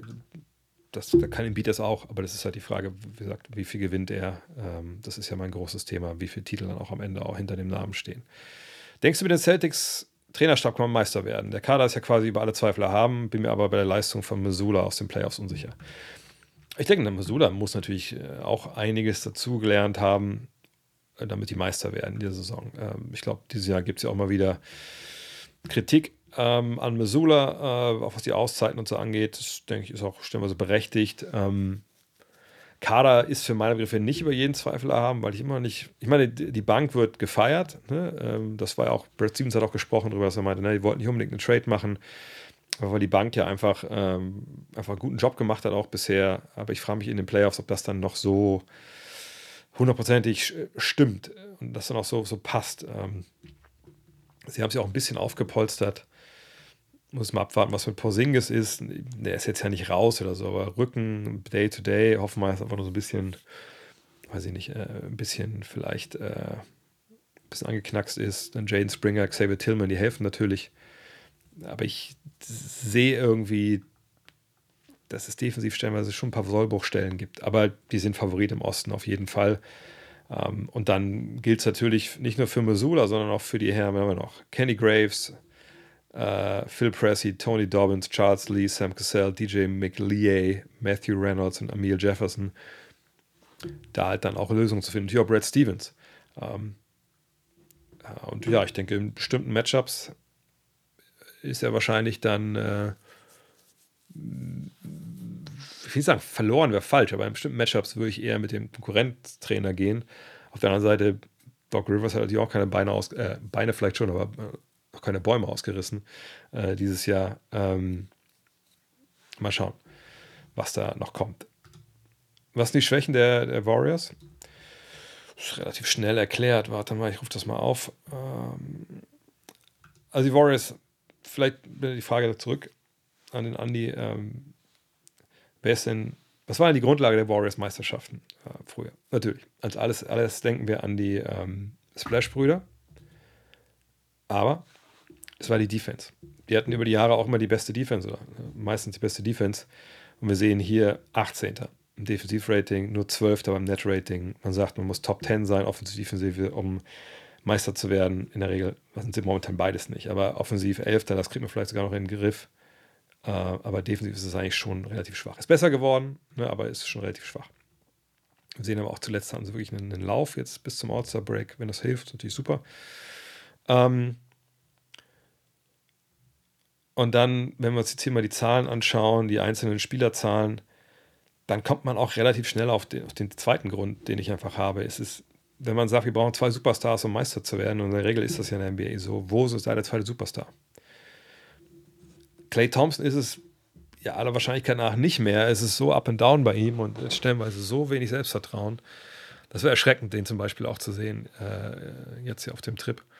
Das war auch das Spiel, wo er in der Crunch-Time nicht auf dem Feld war, sondern halt Pochemski dann da gespielt hat und so. Ähm, dann muss man sagen, Kumingas 21, Playoffs-mäßig noch nicht wirklich beleckt. Wenn das der zweite Superstar ist, tja, dann müssen wir mal gucken, ob das schon funktioniert.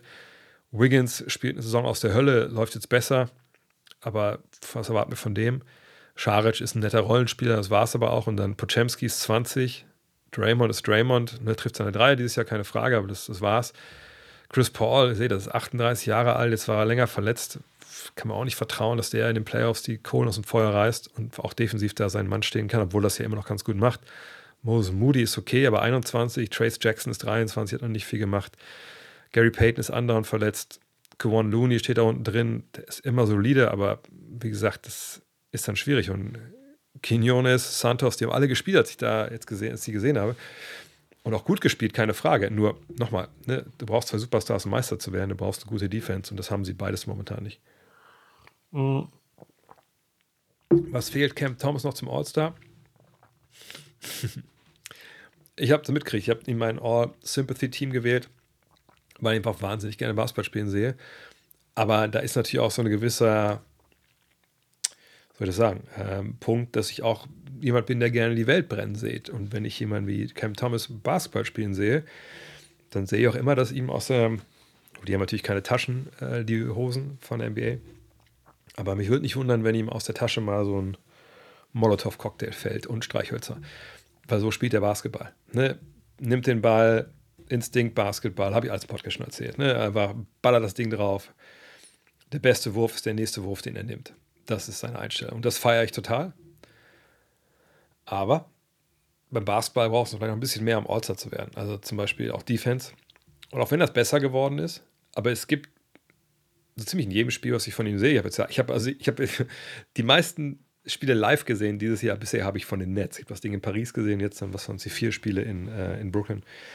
Und also pro Spiel gibt es mindestens eine Szene, wo ich denke, ich kann euch nicht erklären, oder ich sitze hier jeden Dienstag und mache das halt drei Stunden lang, aber ich kann euch nicht erklären, was Cam Thomas da defensiv gerade gedacht hat. Und ich bin wirklich jemand, der immer versucht, irgendwie das, das Gute in einer Aktion zu sehen. Aber bei Cam Thomas manchmal, ihr kennt das vielleicht beim Boxen. Beim Boxen, wenn einer so auf die Schnauze kriegt, dass er sich irgendwie umdreht, mit dem Rücken zum Gegner guckt, dann ist vorbei. Dann weiß man, der Typ ist, da ist aus, aus, dann müssen die Handtücher fliegen. Und genau so stellenweise bewegt sich aber Cam Thomas auf dem Basketballfeld. Also so im Rücken wie irrt durch die Gegend. Eigentlich muss man auch sagen, direkt aus, aus, Handtuch werfen, müssen den auswechseln, der kann nicht mehr verteidigen. Und das ist ein Grund. Und natürlich auch generell, dass er wahrscheinlich einfach, er ist ein kranker Scorer, aber kranker Scorer ist halt dann noch lange nicht, und auch nicht, zuletzt auch nicht so wirklich erfolgreich oft, ist dann noch lange nicht das, was man nur braucht, um, um All-Star zu werden. Aber vielleicht brauchen wir, mein Gott, es ist Viertel nach neun. Wieso sagt denn keiner was? Wir wollten doch Immaculate Grid spielen, oder? Oder wollt ihr heute nicht? Dann könnt ihr mir das gerne reinhauen in die Kommentare. Äh, aber ich würde sagen, ähm, Immaculate Grid wäre jetzt einfach angesagt. Also das kleine, aber feine äh, Basketball-Spectacular, was äh, es auf BKRF gibt. Ähm, let's go, sagt der Paddy. Paddy ist ein Fan. Äh, vom MacLeod Grid. Von daher machen wir das. Und ich zeige nochmal, wo es geht. Also BKRef, Basketball Reference. Hier klickt man auf Play Now. Und überraschenderweise spielt man dann. Oh, und heute sehe ich schon, oh, heute ist was, was ganz Feines da. Und zwar, ich erkläre es nochmal. Also, wir haben jetzt hier dieses Grid, also diese Matrix. Und ist hier Chicago und die Rockets. Also, wer hat bei Chicago und den Rockets gespielt? Irgendwann mal in der Geschichte der Liga. Chicago, Portland, Dallas Rockets, Kings Rockets. Und heute als Leckerli hinten, letzte Reise ist immer der, letzte Reise ist immer der Leckerli, Bulls und wer bei North Carolina. Und hier steht, Player attended North Carolina when paired with a team. The player must have played an NBA, BAA or ABA game for the team in question when paired with a statistical category. Das ist egal. Das brauchen wir nicht. Also wir brauchen Spieler, in dem Fall natürlich Michael Jordan, die Antwort, die jeder nehmen würde ne, weil das der berühmteste Spieler von North Carolina ist und augenscheinlich auch der berühmteste Spieler von den Bulls. Von daher, wir fangen jetzt mal an mit den Bulls und Rockets. Also fallen euch Spieler ein und wie gesagt, am liebsten Spieler nehmen, die äh, schon länger, was schon länger her ist, dass die gespielt haben, weil das Ziel ist, wir wollen immer unter 10% sein, habe ich gesagt. Wahrscheinlich können wir auch so sagen, unter, immer unter 5%. Aber immer nur 10 Prozent. Es ist ein obskures, Stadtland, Fluss. Es gibt mehr Punkte, umso obskurer die hoffentlich richtige Antwort ist. Sonst äh, gibt es natürlich keine Punkte. Oakley. War Brent Barry mal bei den Rockets? Ich weiß, dass John Barry mal bei den Rockets war. Ähm, war Oakley bei den Rockets noch am Ende? Ihr könnt aber auch gerne Aaron Brooks, Aaron Brooks der Name, Brent war bei den Rockets, okay. Ähm, Brent Barry habe ich zumindest mal gesehen. Scotty Pippen, natürlich. Natürlich, Scotty Pippen ist auch eine Antwort. Äh, Pat Beverly, ja, Beverly auch. Daniel, Daniel, oh, wir müssen Daniel Theiss natürlich nennen. Past Forward, das ist genau richtig. Weil es eine andere, weniger bekannte Regel, also wenn es eine deutsche Antwort gibt, die man bringen kann, dann nehmen wir die natürlich. Oh, ich kann nicht mehr tippen. Aber Daniel Theiss der war natürlich da Thais war doch bei, bei Thais bei den Rockies, ja klar. 2%. Seht ihr, genauso wird das Spiel. Genauso geht das Spiel. Und in der Regel gesagt, müssen die unbekannten Spieler nehmen, dann wird das, wird das besser. Ähm, dann haben wir die Bulls und die Trailblazers. Hm. Da muss ich auch mal überlegen. Ich denke immer an die 90er, 80er, versuche ich immer irgendwie. Äh, das natürlich immer schon ganz gut ist, weil natürlich viele von den Kids, die da spielen, einfach nicht so alt sind. Aber es gibt natürlich auch obskure aktuelle Spieler, die man, die man dann nennen kann. Von daher haut sie gerne rein. Thad Young. Bei den. Ja, Pippen passt wieder auf jeden Fall. Noah Vonley passt auch. Und Noah Vonley finde ich besser am besten.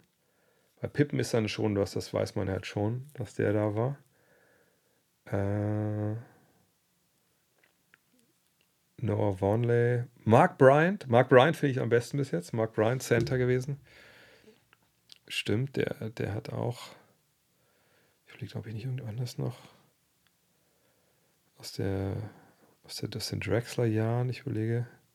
Nee, aber Mark Bryant. Mello. Rick Edelman.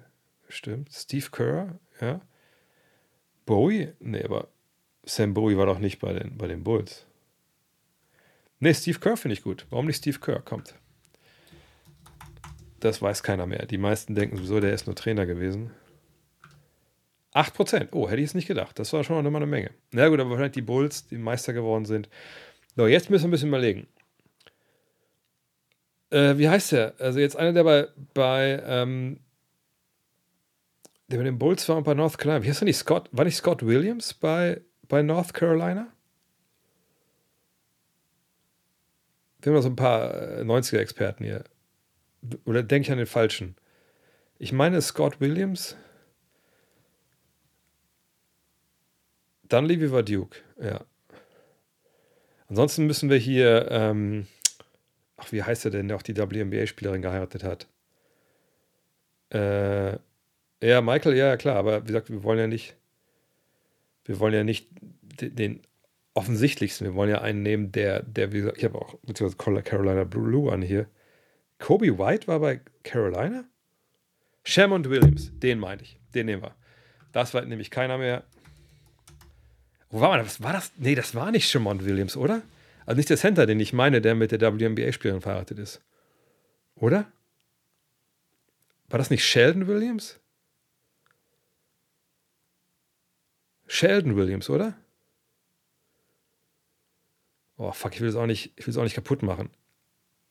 Jungs, einfach was. Sheldon war es. Seht ihr. Mains, Mains traurig. Warte mal. Sheldon. Gut. Nur mit Williams wäre man auch. Nein! Fuck. Warte mal. Hä? Wo hat denn Sheldon Williams bitte gespielt?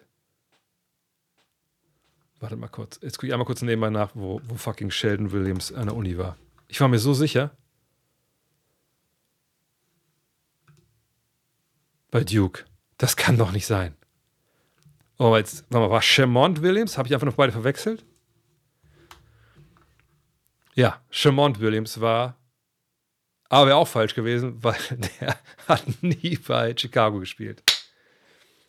Okay, das geht auf mich. wäre beides falsch gewesen. Von daher muss ich mir noch nicht mal, muss ich mich noch nicht mal grämen. Äh, also ihr sagt Tony, Tony Bradley, habt ihr jetzt gesagt, alle? Ach, der wurde von den Bulls gedraftet. Deswegen. Ja, ja. Oh Mann. Oh Mann, oh Mann, oh Mann, oh Mann, oh Mann. Ja, danke, Bulls 2310. Ja, du hast versucht, du hast versucht. Deswegen es, deswegen habe ich das.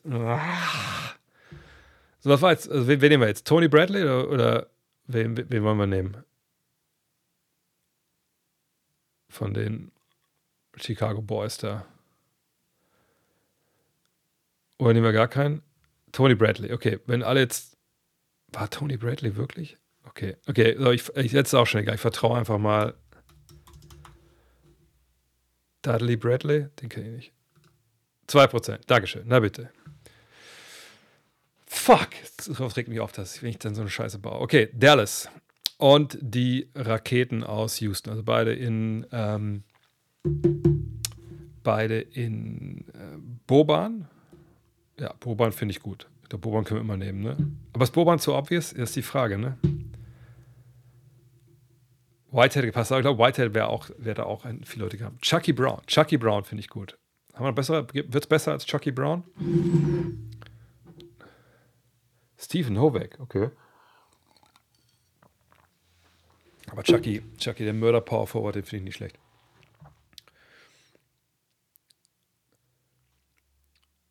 Ich glaube, wir nehmen Chucky Brown. Boban ist, glaube ich, wirklich zu, ähm, zu bekannt einfach. Chucky Brown, 0,6 Prozent. Das, das, das, das war jetzt gut. So, dann Dallas und Portland. Muss ich auch, muss ich auch überlegen. Dallas und Portland. Deadlift, genau. Ja, Deadlift, ja, natürlich. Sorry, was rede ich denn? Deadlift Schrempf, da müssen wir gar nicht lange überlegen. 5%. Das ist ein Verbrechen. Das ist ein absolutes Verbrechen, dass das nur 5% sind. Moses Brown. Moses Brown kann ich nehmen. Wenn Moses Brown, wenn ich nur an Moses Brown Freiwürfe denke, dann muss ich mich übergeben. Nee, das so schlimm ist es nicht, aber das googelt mal frei für Moses Brown, das ist schon High Comedy. Also, Dallas und North Carolina. Ähm, Seth Curry? Sam Perkins. Sam Perkins ist gut. Vince war auch da, stimmt. Felton, ja, da haben wir einige Jungs auf jeden Fall. Aber Sam Perkins finde ich eigentlich am besten. Lass ein bisschen, ein bisschen oldschool gehen. Harrison Barnes, genau. Ja, da waren einige, ne? Aber na, Sam, äh, Dennis Smith Jr. nicht. Sam Smith ist bei North Carolina State gewesen. 7%. Wow, das ist aber ein geiles Foto von Sam Perkins. Da kann man, kann man nicht meckern. Dann die Kings und die Rockets. Äh, wer fällt mir da? Kevin Martin. War Kevin Martin war bei den Rockets? Ja, ne? Anton Jameson. Also, wie war, ich glaube, bei den. Dallenberg. Samuel Dallenberg, ja, das verstehe ich. Reggie Bullock ist auch gut. Äh, Cousins? Der Marcus Cousins, stimmt. Das glaube ich, der ist, glaube ich, zu neu. Dann müssen wir, das ist zu neu so bekannt. Chucky Brown hatten wir schon. Wir können nochmal Chucky Brown nehmen. Chucky Brown ist echt rumgekommen. Brad Miller. Brad Miller finde ich gut. Hubert Davis, bist du noch bei North Carolina? Ja, ne? Ähm so, warte mal. Die Kings und Rockets. Ich wäre einfach bei Sam Dallenberg. Das ist ein, ein, Center, der viel zu wenig. Oh, Samuel hieß er, ne? Samuel Dallenberg. Boom, 0,5. Das war ein Foto vom Ende der Karriere, würde ich sagen. Ähm, und der war auch bei den Mavs, ne? Das ist so ein Mavs-Trick, was einer hat, glaube ich, ne? So, jetzt haben wir noch einen. Wollen wir Kings. Lass uns Kings North Carolina machen, genau. Kenneth Jet Smith, das passt natürlich. Fällt uns noch jemand ein bei, bei North, von North Carolina bei den Kings? Cherokee Parks oder bei Duke? Vince Carter, ja? Aber ich wäre bei Kenny the Jet, ehrlich gesagt. Wieder Harrison Barnes, das stimmt. Ja. Zach Randolphs bei Kings. Ja, lassen Kings wir haben noch eine, können noch ein Ding machen, weil ich ja da oben Tony Bradley da versaut habe. Oder Sheldon Williams versaut habe, besser gesagt. Justin Jackson, okay. Nee, kommen wir dem Kenny Jet Smith, weil ich das ist garantiere, aber ich glaube, das weiß eben einfach keiner mehr von den jungen Leuten. 6%. Na, immerhin. Ja, guck mal, sie sagt, 17 Stück gab es hier. 8 und 76, da gab es die meisten, die meisten Übergänge. Gut, ja, heute bin ich unzufrieden. Es tut mir leid, dass ich euch enttäuscht habe äh, mit Immaculate Grid. Aber sonst sind wir zufrieden. Ich meine, sonst, wenn das jetzt oben nicht falsch gelaufen wäre, hätten wir es locker geschafft mit, mit unter 10%. Von daher, ja, Pete Schilkert. Oh, das, das, ist eigentlich immer das Geilste, wir Immaculate Grid spielen. Das habe ich hier random 90s-Namen hier wieder aufpoppen. Das ist eigentlich immer das Schönste dabei. So, wartet mal. Ich glaube nicht, ist wieder nämlich der Twitch-Chat. Ich mache einmal kurz hier was. Ich schreibe mal hier rein so, let's go weiter, schreibe ich mal rein, damit wir die, dann kommen wieder nämlich wieder auch die, die Twitch-Dinge rein. Ich gucke mal kurz bei Twitch, was wir hier noch haben. Ähm, Für mein Gefühl, ich verfolge die Liga noch nicht allzu lang, war Curry eigentlich immer größer als LeBron. Die Bas der Basketball ist sicher aber, oder die Basketballwelt ist sich aber mehrheitlich einig, dass LeBron der zweitgrößte, wenn nicht der GOAT ist. Was differenziert ihn von Curry oder siehst du, ist sogar so wie ich? Mm, bei LeBron ist natürlich, der hat natürlich einige Sachen dann Curry doch voraus. Ne? Meine, die, die Meisterschaften jetzt äh, nicht unbedingt, aber die Art und Weise natürlich, wie, ähm, äh, wie er einfach Teams in verschiedenen Städten, äh, verschiedenen Mannschaftsmitgliedern einfach in die NBA, NBA, Finals gehoben hat, das war natürlich also unerreichbar. Und äh, man muss auch klar sagen, ne, wenn man, das ist natürlich nur eine von vielen ähm, Dingen, die man dann so, wenn man Spieler vergleichen will, irgendwie anbringen kann. Aber ein Punkt, den, der manchmal ganz gut passt, ist halt, okay, also wenn wir jetzt die beiden Spieler tauschen. Also wenn wir zum Beispiel jetzt LeBron von Cleveland nach, sagen wir, traden LeBron gegen Curry, wäre denn dann ähm, Cleveland auch in die Finals gekommen? Wäre Golden State auch in die Finals gekommen? Und dann muss man sagen, naja, das ist dann aber kein Vergleich mehr. Ne? Also LeBron hat natürlich aufgrund seines Körperbaus, äh, seiner Physis, natürlich einfach viele, viele Vorteile gegenüber ähm, Curry. Ne? Also er kann Mismatches provozieren, er kann äh, Mismatches attackieren. Natürlich kann das Curry auch, aber Curry kann niemand überpowern. Curry muss immer auf seinen Skill zurückgreifen. Und das war auch ein Grund, warum die Warriors ja unbedingt auch dann Kevin Durant haben wollten, als das Salary Cap gestiegen ist, weil sie gesehen haben, okay, wir haben keinen Spieler bei uns, der außerhalb unseres Spielkonzepts was erzwingen kann kann Curry ne, sich einen Big Man rausziehen, wie in Spiel 7 damals, als sie verloren haben äh, gegen Kevin Love. Klack, klack, kann er den sich zurechtlegen und dann nimmt er halt den Wurf. Natürlich, keine Frage. Und das ist bei einem wie ihn natürlich noch was, was dann oft auch funktioniert. Aber kann er sagen, so, ich habe jetzt den Ball, ich hole mir Pick and Roll, ich hole mir den Point Guard hier ins Mismatch. Ich mache den Hintern nach vorne, ich drücke den so lange in den Zonenrand, bis immer die Hilfe kommt und dann kriegt ein Dreierschütze einen freien Wurf. Das kann natürlich nicht. Das ist auch vereinfacht dargestellt in, in dem, was natürlich LeBron kann oder konnte und kann. Ähm, aber das ist natürlich dann ein Hauptgrund. Deswegen brauchte man auch dann Kevin Durant, der dann eben auch überpowern können. Da konnte man sagen, wir brauchen jetzt ein Bucket, kannst du einfach mal machen. Ähm, und das hat sich natürlich dann auch einfach so nochmal auf ein ganz neues Level gehoben. Äh, LeBron ja auch damals besser Verteidiger gewesen, das wurde eben schon angebracht. Mittlerweile ist das nicht wirklich gut, was LeBron da macht, muss man sagen. In vieler Hinsicht. Natürlich nicht, Mann ist fast 40. Ähm, er muss sich da doch dann arge Auszeiten nehmen. Ähm, aber äh, ja, einfach LeBron der komplettere Spieler, einer, der ein Spiel auf alle, also mit Scoring, Passing, Rebounding, Defense, ähm, Physis äh, bearbeiten konnte und Curry konnte das halt dann halt nicht. Aber das heißt nicht, dass Curry jetzt kein All-Timer ist. Also eine Diskussion ist ja der beste Point Guard aller Zeiten, kann man durchaus führen. Ich hätte immer noch Magic vor ihm, auch aus vielen von den gleichen Gründen, die ich bei LeBron anbringe. Und das ist ja auch so ein Stück weit unfair kleineren Spielern gegenüber. Ne? Magic war jetzt 2,6 Meter oder ist 2,6 Meter groß. Aber das ist nun mal der Basketball. Also, ne, beim Fußball gibt es nicht, dass die größeren Spieler automatisch natürlich mehr, mehr Möglichkeiten haben. Aber ähm, hier ist es dann, dann, dann leider doch so.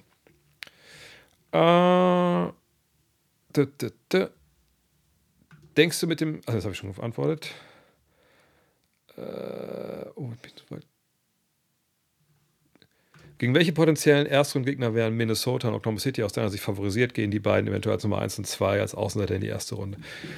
Das ist ein bisschen zu früh, um das jetzt zu sagen. Ich habe vorhin gesagt, dass natürlich viele Teams sich wahrscheinlich dann Chancen ausrechnen, einfach weil diese beiden Mannschaften nicht großartig beleckt sind in der, ähm, in der Playoff, in der Postseason. Ähm, aber äh, wenn ich jetzt sehe, sagen wir mal die Teams, die jetzt gerade im Play entstehen, also Sacramento, Dallas, Los Angeles, die Lakers also und Golden State Warriors. Ich, also ich würde mich schwer tun, jetzt gegen diese vier Mannschaften jeweils zu sagen, okay, die sind gegen Minnesota und Oklahoma City äh, favorisiert. Denn es gibt ja einen Grund, warum diese beiden Mannschaften da vorne stehen und diese vier Mannschaften da hinten drin. Und ähm, bei Golden State, wie gesagt, würde ich sagen, die Defense ist nicht wirklich gut. Ähm, Golden State ist ein sehr, sehr kleines Team, wenn wir ehrlich sind. Die hätten schon arge Probleme mit Minnesota, die die schon überpowern können. Ähm, Oklahoma City hat eigentlich alles, was man braucht, außer die Erfahrung.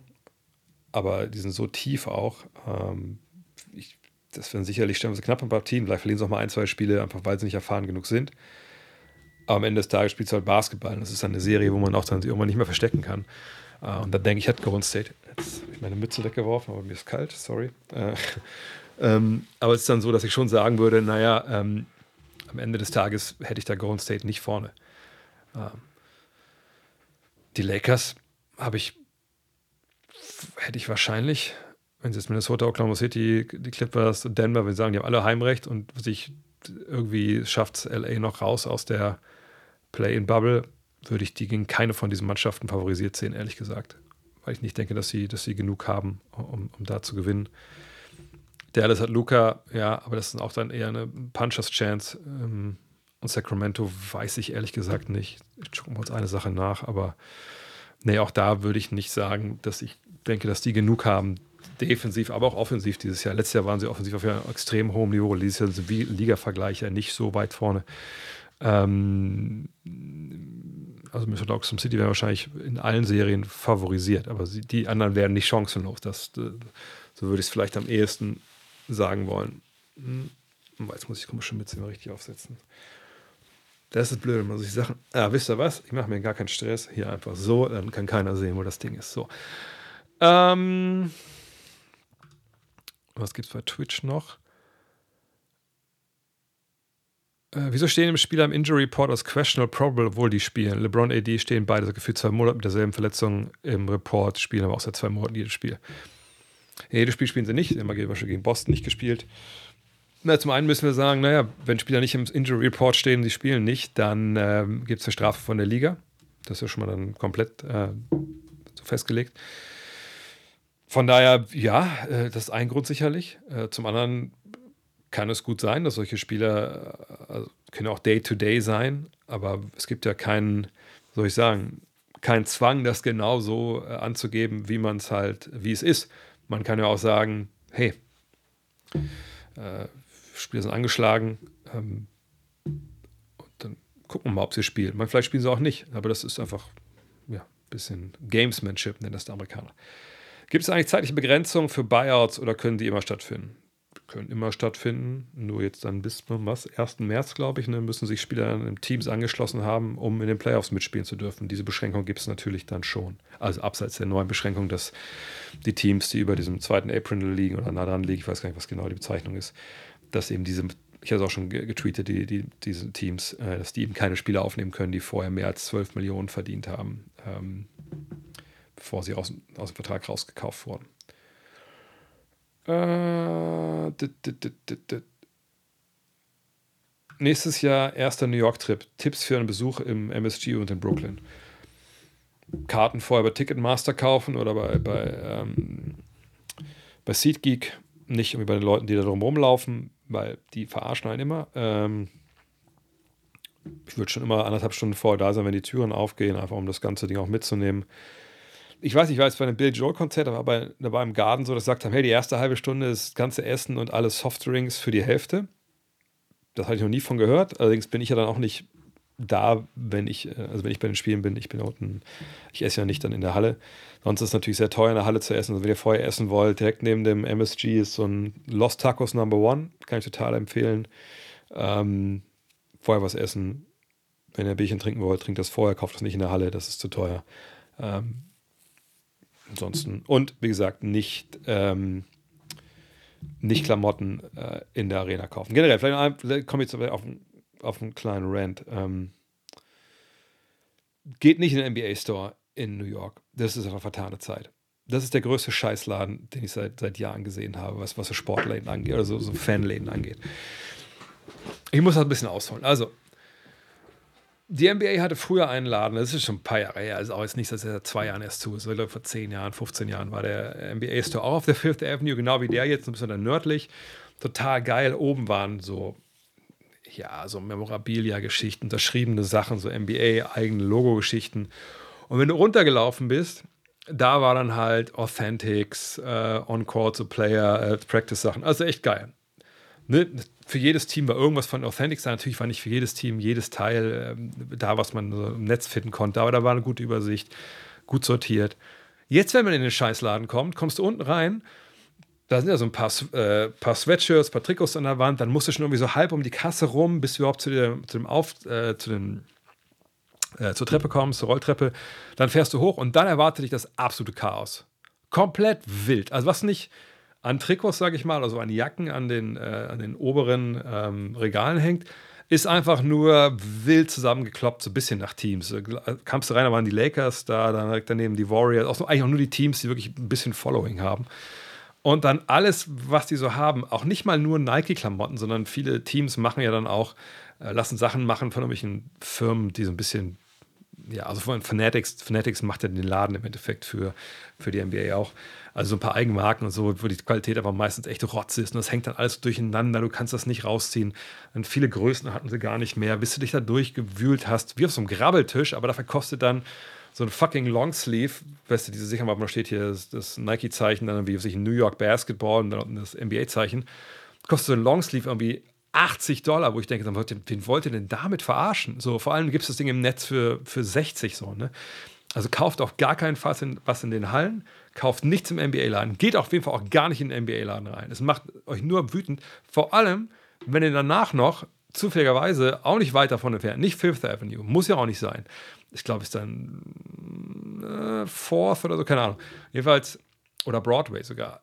Da ist dann, ähm, wie heißt es, der MLB Store. Top aufgeräumt, geil, super viele Trikots, richtig nice. NHL Store ist da, wo wir im Hotel waren, da Atlantic Yards in der Nähe auch zwei Etagen oben waren so Kids und so ein paar, ne, hier Mitch und Ness Jerseys, unten dann die ganzen Sweater. Da, gut, ich meine, das ist Eishockey, da gibt es auch nicht viel zu kaufen. Also ich meine, was willst du kaufen? Du kaufst die Trikots, Sweatshirt, eine Mütze, ne, alles gut, Hoodie. Äh, aber einfach viel besser aufgeräumt. Gut, Preise auch stattlich, die sind überall stattlich, da gibt es nirgendwo so ein Sale. Von daher, wann immer ihr Sachen wollt, direktes Tipp. Wenn ihr, egal wo ihr fahrt in den USA, aber auch wenn ihr denkt, vor allem in New York, denkt man, ja, da kriege ich ja alles. Einen Scheiß kriegt ihr. Bestellt es im Internet, lasst ins Hotel schicken, gut ist. Wenn ihr nicht sicher seid mit den Größen, zwei Größen, eine schickt er wieder zurück. Ähm, spart Geld, spart euch die Rennerei und im Zweifel kann man da halt echt eine Menge bessere Sachen machen mit seiner Zeit im Endeffekt. Zum Beispiel auf so einem Haus rumkraxeln, wie ich das gemacht habe. Äh, bin neulich wieder über diese merkwürdige kleinteilige Ausdifferenzierung beim Injury-Status gestolpert. Probable, questionable, doubtful. Wozu ist das gut? Macht das einen Unterschied, was man angibt? Ja, für Sportwetten. Punkt. Wenn ich Sportwetter wäre, wäre ich auch interessant zu wissen, ob jemand probable, also wahrscheinlich ist, dass er spielt, questionable, dass es fraglich ist, dass er spielt, oder doubtful, dass es zweifelhaft ist, ob er spielt. Danach wäre er noch out, spielt halt nicht. Darum geht das. Ne? Sportwetten, eventuell auch äh, für den Gegner, aber im Endeffekt, gerade heutzutage, jetzt wo es alles erlaubt ist, sind Sportwetten. Im Football ist es ja noch mal wichtiger, weil da noch viel mehr gewettet wird im Endeffekt. Ähm, mm, mm, mm, was habe ich hier noch bei Twitch? Der letzte Kirk Goldsberry Post auf Twitter zeigt ja ganz gut die offensive Entwicklung der letzten Jahre. Wie kann man das wieder in den Griff bekommen? Will man das überhaupt? Äh, ich denke mal, es ging da darum, dass eine mehr Dreier, weniger Mitteldistanz etc. Ich meine, da gibt es eine Menge verschiedene ähm, Ideen. Dreierlinie abschaffen, äh, beziehungsweise eine Dreierlinie machen, die nur von Seitenlinie zu Seitenlinie geht und aus den Ecken halt ähm, Zweier. Das wäre dann auf jeden Fall interessant. Solche Sachen könnte man ja auch in der G-League testen und könnte sehen, was das macht. Drei Linien nach hinten ziehen, aber das wäre quasi gleichbedeutend mit die nur von Seitenlinie zu Seitenlinie zu ziehen zu lassen, weil in Ecken ist der Dreier eh schon kürzer jetzt als jetzt und man kann das Feld ja nicht breiter machen. Kann man natürlich, dann mal wieder Geld dran geben, weil, und dann wird es auch für Defense auch nicht leichter. Von der Ecken 3 wegnehmen finde ich schon keine schlechte Idee. Ähm, aber am Ende des Tages, äh, ich habe das auch, gesagt, ich habe viel mit Ole gequatscht jetzt, ähm, als wir zusammen da saßen und gesagt habe, ey, also eigentlich ein, ein Qualitätsmerkmal mittlerweile für mich, für Mannschaften, die, die guten Basketball spielen, Mannschaften, die scheiß Basketball spielen. Oder nicht mal scheiß, sondern einfach Basketball, wo ich denke, das geht bis zu gewissen Punkten nicht weiter, ist halt, wie oft attackierst du als Mannschaft Closeouts. Was heißt das? Also, ne, wenn ich, sagen wir mal, wir haben ein Pick and Roll gespielt, auch Point Guard geht in die Zone und dann kommt die Hilfe, der Ball geht raus. So, dann fängt dann ein Dreierschütze den Ball. Ähm, aber vielleicht jetzt nicht unbedingt Clay Thompson oder vielleicht das Beispiel gerade. Vielleicht nicht unbedingt Steph Curry ist total blank. Der kann natürlich dann immer gerne abdrücken, sondern da fängt dann vielleicht Spencer Dinwiddie den Ball. Ähm, natürlich könnte der jetzt auch einen Dreier nehmen und sagen: Yo, ich habe zwei Jahre in Dallas über 40% Dreier geworfen. Ich kann das ja doch irgendwo und wenn ich nicht werfe, kann ich auch nicht treffen. Ist eine stringente ähm, Herbeiführung ne, seiner, der Legitimierung seiner Entscheidung. Aber, äh, come on was der lieber sehen würde, wäre halt zu sagen, okay, die anderen wissen ja auch, dass ich mal 40% getroffen habe und vielleicht ist der Closeout, den der Mann dann auf mich läuft, ticken zu hart, also vielleicht ein bisschen zu schnell, kommt ein bisschen zu forsch raus. Was ich dann machen kann, ist, ich kann eine Wurftäuschung geben und kann dann, und das hat ja Spencer den wir durchaus, meine Jets anwerfen. Also ich kann einfach mit Speed da vorbeiziehen. Und man sagt ja so schön, der erste Drive bringt die Defense durcheinander und der zweite Drive killt die Defense. Das heißt, wenn ich dann nochmal eine, noch eine Rotation forciere, wenn die überhaupt rechtzeitig da ist und ich keinen Korbleger machen kann, dann ist mindestens spätestens einer blank, entweder der, wo ich den Ball rauspasse oder bei Hockey Assist dann der nächste. So. Und das sind dann Sachen, ne, die sehe ich halt leider viel zu selten von vielen Mannschaften. Und die Mannschaften, die das aber machen, die spielen dann geilen Basketball, weil die die Augen oben haben, weil die sehen, wo die Hilfe kommt, wo die Löcher sind, etc. pp.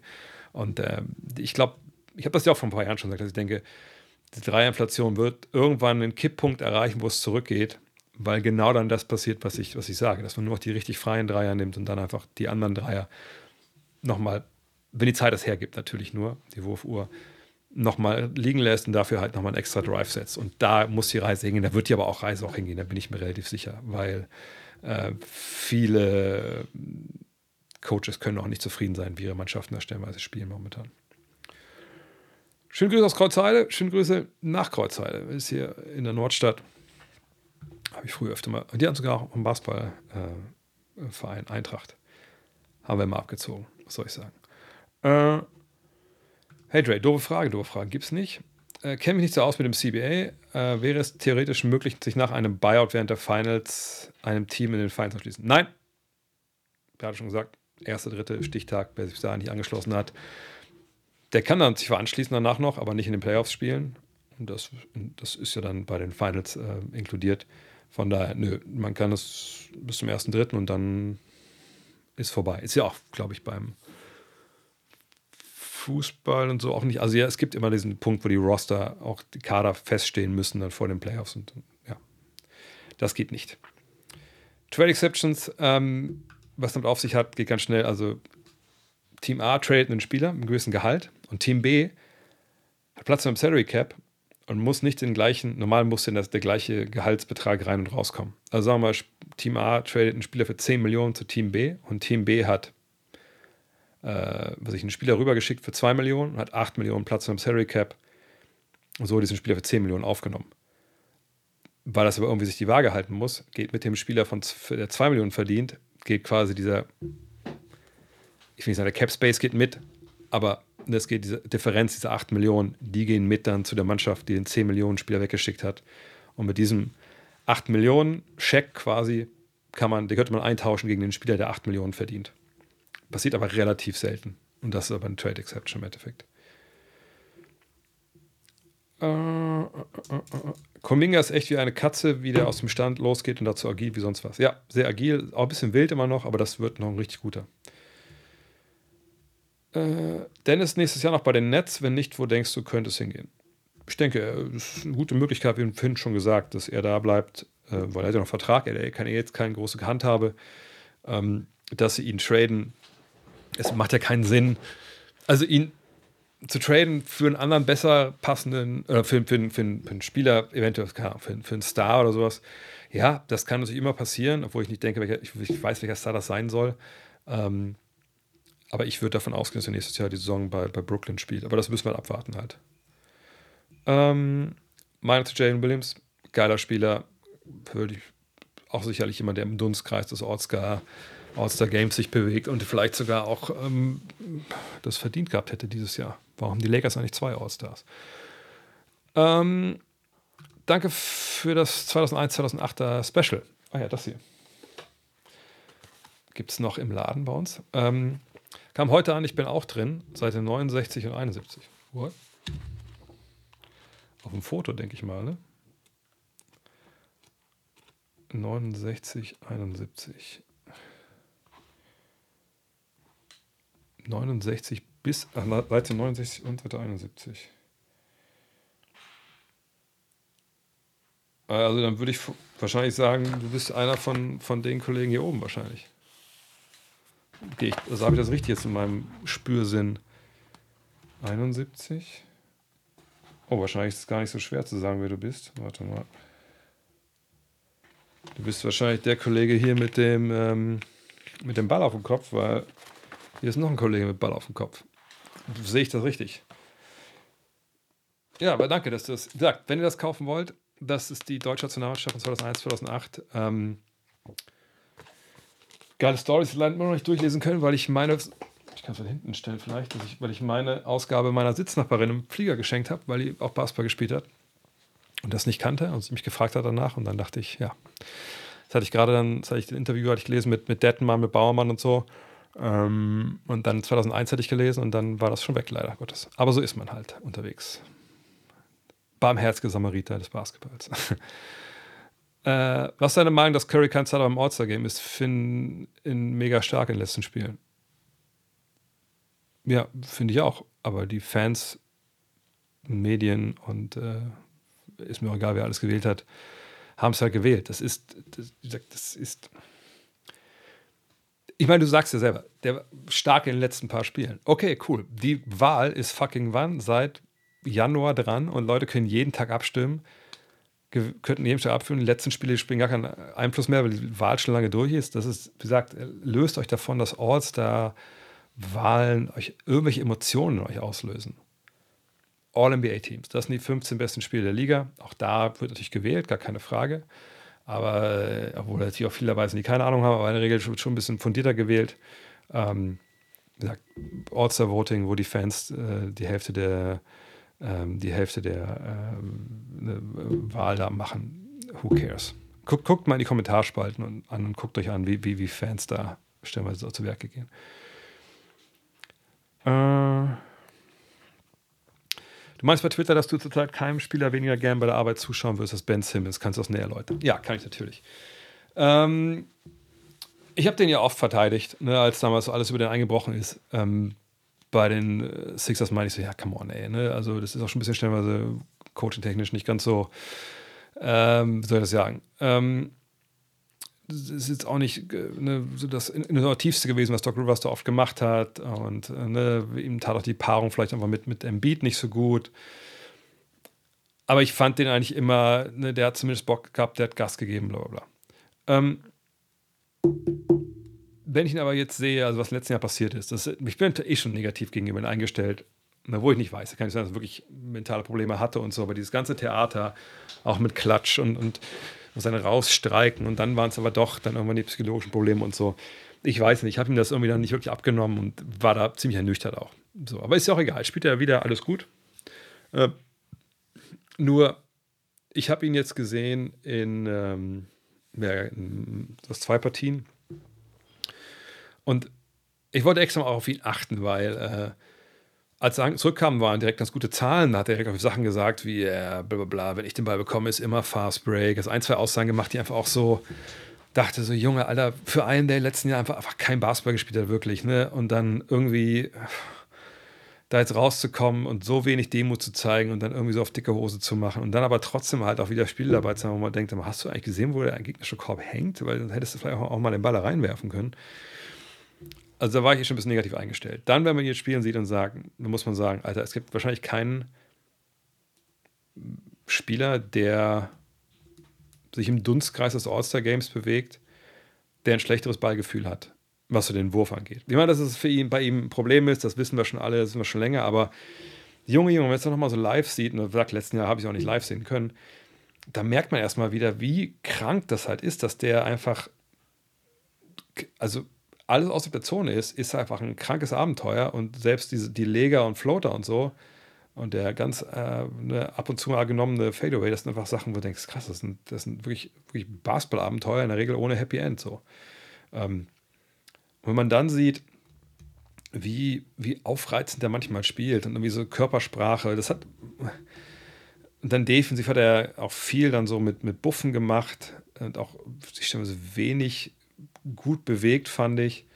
Und vorne eben, wie gesagt, immer mit so einem, ich weiß auch nicht, also mit so einer gewissen Arroganz, mit der er da spielt.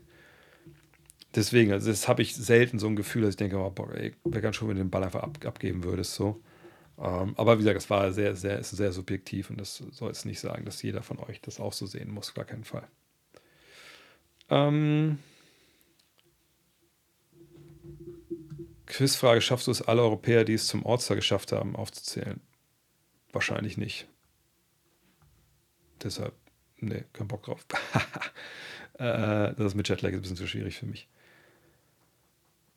Welches Team ist aktuell am weitesten vom Titel entfernt? RKA, welches Team wäre die größte Herausforderung für die neue 2K-Karriere? Natürlich Detroit, da müssen wir noch gar nicht drüber reden. Hier einfach kein Franchise-Player. Also Cunningham mit allen Ehren, aber ähm, wenn ich es vergleiche mit den Spurs, mit Wembanyama, dann würde ich immer mich für die Spurs entscheiden, wenn es darum geht, wer die besseren Chancen hat. Hat Wemby nicht mehr und mehr einen Case dafür, trotz des Teams Defensive Player of the Year zu werden, nicht nur die Stats, sondern schlichtweg, weil Gegner in seinen Nächten mal versuchen zu werfen? Ja, ich meine, da kommt natürlich immer da wieder auf den Punkt, dass man sagt, ähm, sie haben die 24 beste Defense. Jetzt kann man natürlich sagen, wo, wär, wo wären sie denn, wenn, wenn er jetzt nicht mit dabei wäre? Dann wären sie wahrscheinlich letzter. Ähm, ja, ich glaube, man muss ihm jetzt so ein letzter, und wir hatten auch eine, mal so ein Bild geschickt nach Motto hier, der hat so und so viel Steals wie Gobert und gleichen Blockanzahl und so. Jetzt müsste nicht der Defensive Player of the Year werden ich, ich verstehe ja, wo das alles herkommt. Ich verstehe auch hier, wo das herkommt, dass natürlich er Würfe verhindert, so gar keine Frage. Aber ähm, in so Fällen, wie gesagt, würde ich mich trotzdem immer dann für den Spieler entscheiden, der bei ähnlichen Zahlen, ähm, ähnlichem Einfluss, was bei Gobert auch mal sind, dann eben mit die beste Defense der, der Liga verankert. So. Ähm, Zumal Wemby in vieler Hinsicht auch, auch defensiv auch natürlich auch eine Menge lernen muss. Natürlich, mein Junge ist super jung noch. Also was, wovon reden wir hier? Ne? Wenn er jetzt schon alles wüsste, das wäre dann auch, wäre auch verrückt irgendwo.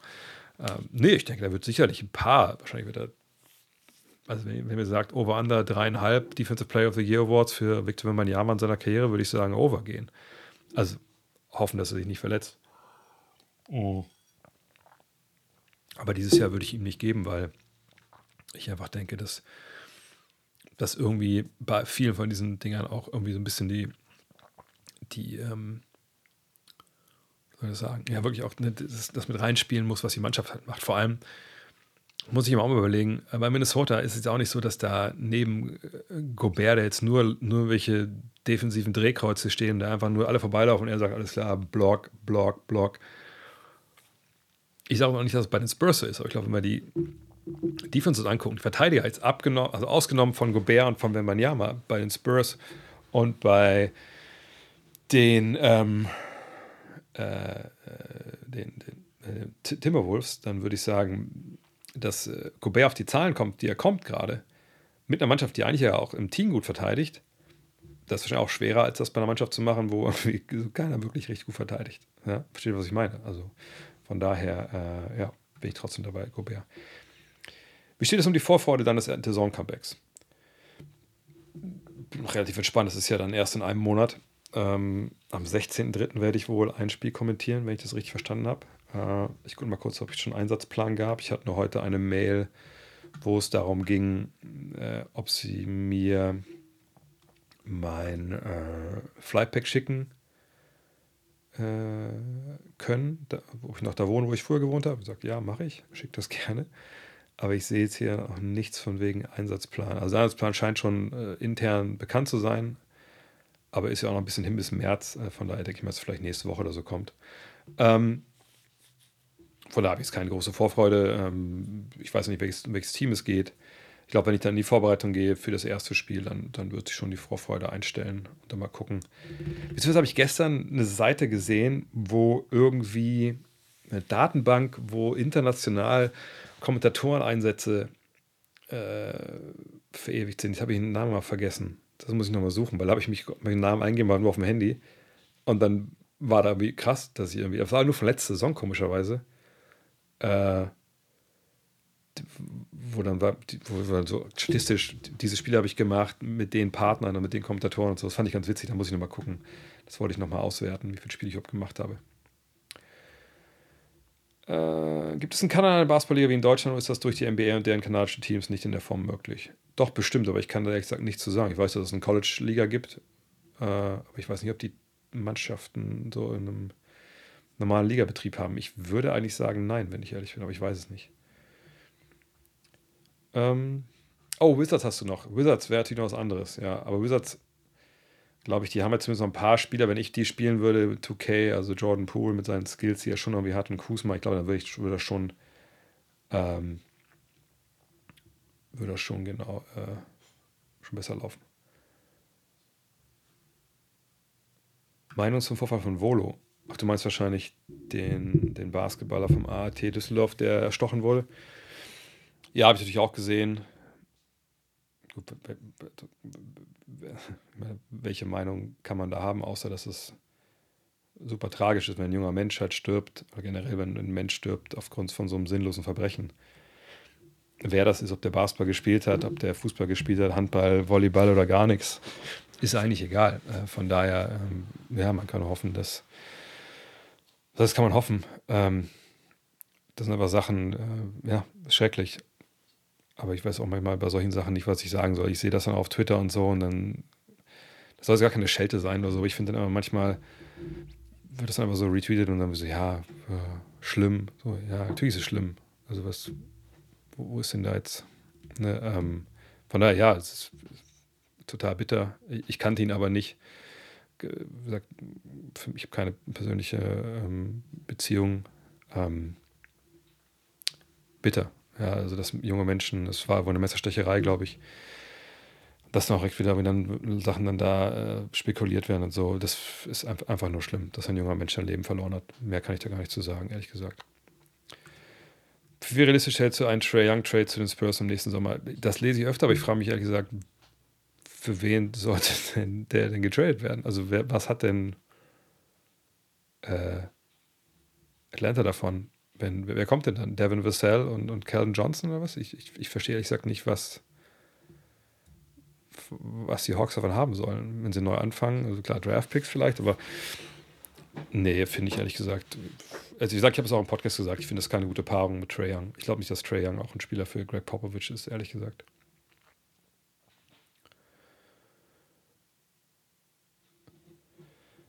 Welche, wie viele Teams Mavericks es ist einfach, wie gesagt, ich habe es schon gesagt, ich sehe jetzt nicht als, als Favoriten gegen die Top ähm, Teams, aber die Mavs sind dann so eine Mannschaft, die kommen da nicht hin.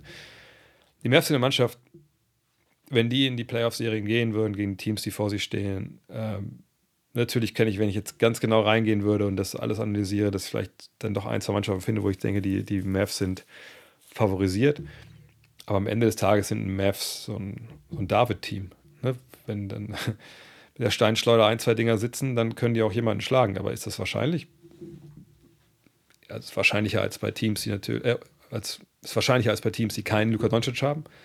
Aber ich kann jetzt nicht, ehrlich gesagt, keine Namen nennen derzeit. Alle fit, sieben Spiele-Serie, wem gehst du? Nuggets oder Clippers? Da in der Regel der beste Spieler in der Serie gewinnt.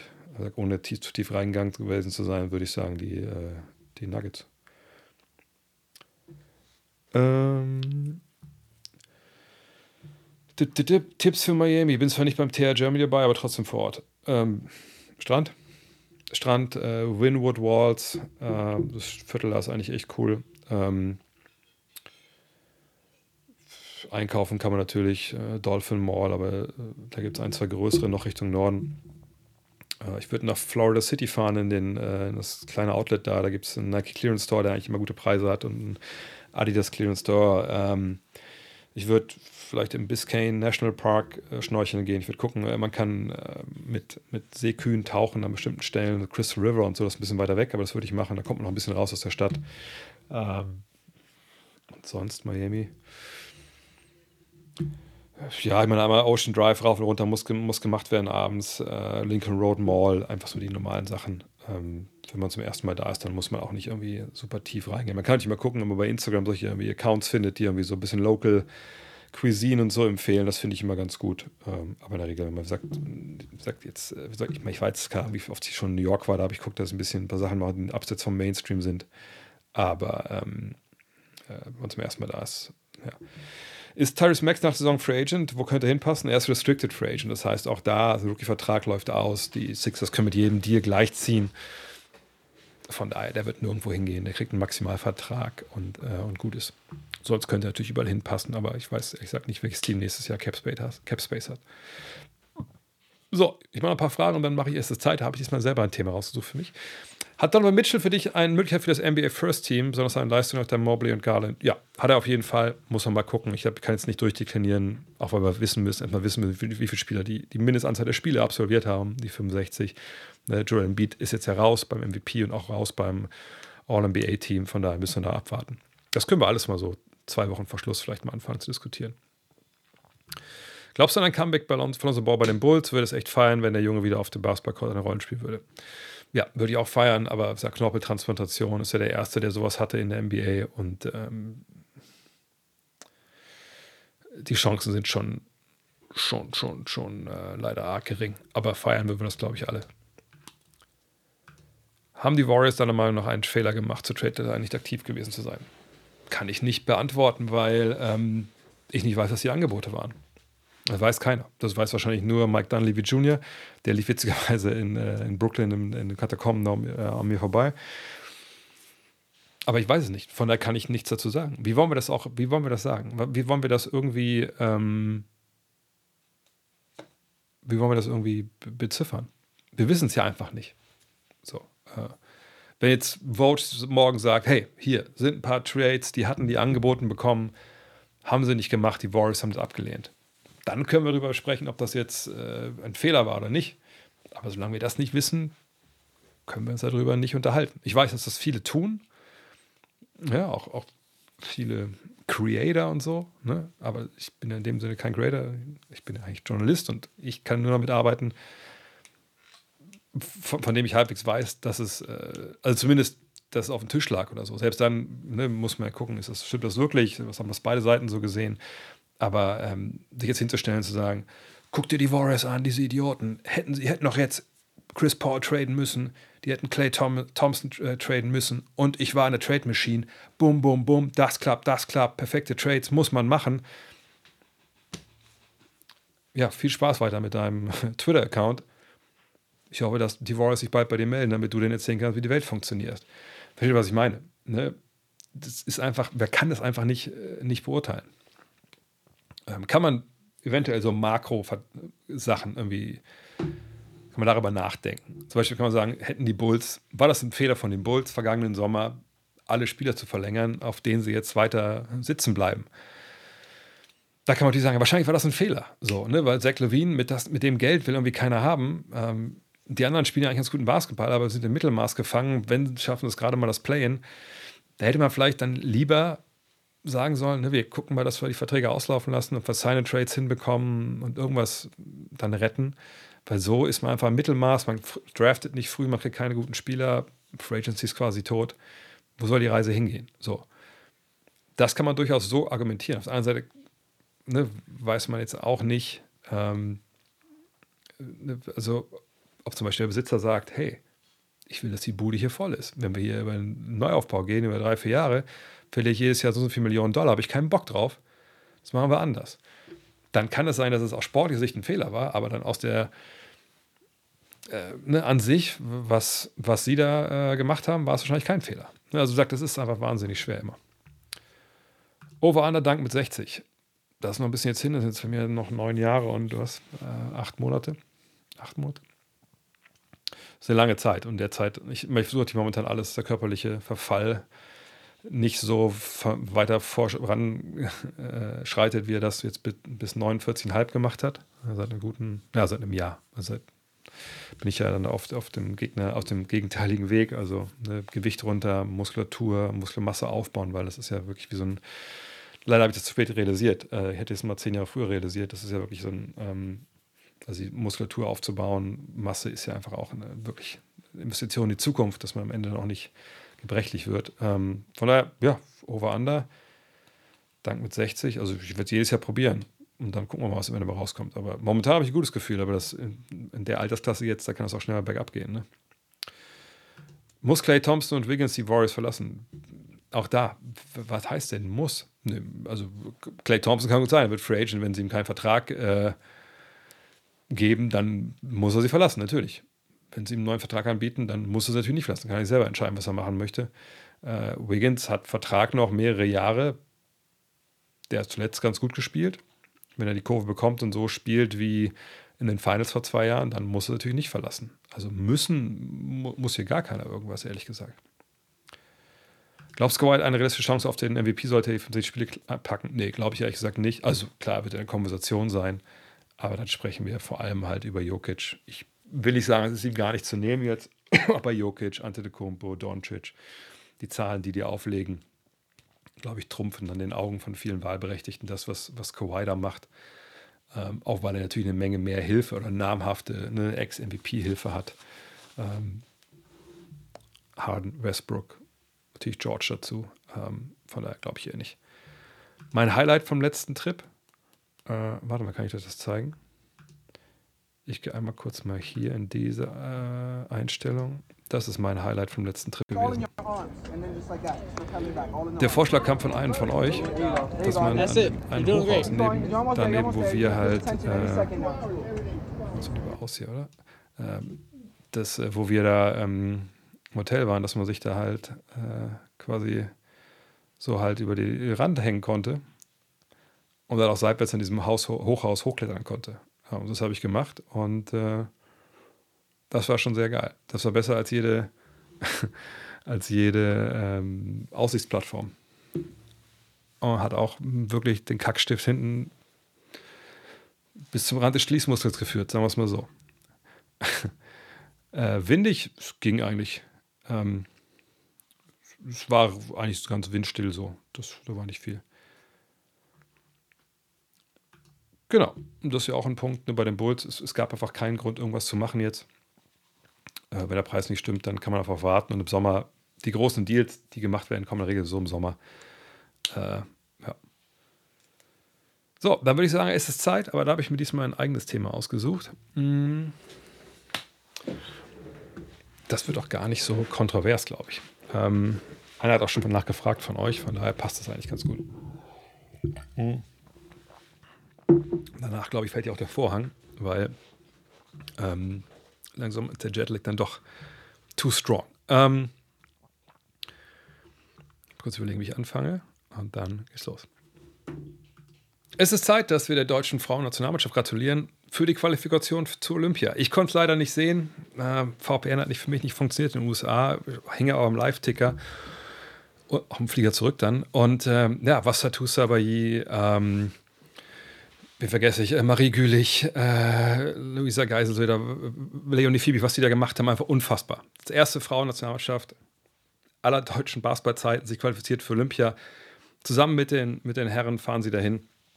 Das ist einfach, das zeigt einfach, was Deutschland in den letzten Jahren, das kleine Basketball Deutschland einfach geschafft hat. Nicht wie irgendwelche goldene Generation, weil wir jetzt so viele NBA-Spieler haben, sondern einfach oder WNBA-Spielerinnen haben, sondern einfach durch harte Arbeit an der Basis. Ja, angefangen von den Jugendtrainern, von den Eltern, die Kids da morgens hinfahren.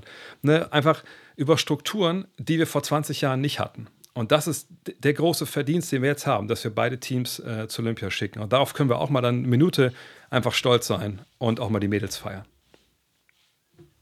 Das wollte ich gesagt haben, weil das geht Jetzt natürlich ist das wieder jetzt einen Tag oder zwei Tage wird das wieder total gefeiert und alle so, ja Mann, geil, die Mädels, Tattoo Sabayi mit der, mit der Schulter, krass, Maschine, bla bla. Und dann ist es wieder vergessen. Und wenn es auch vielleicht auch bei Olympia nicht richtig gut läuft, was gut sein kann, man hat ja auch das Spiel in Australien gesehen, das natürlich ein bisschen noch fehlt, vielleicht dann zur absoluten Weltspitze. Aber dann ist wieder so, ah ja, gut, okay, dann ist wieder vergessen.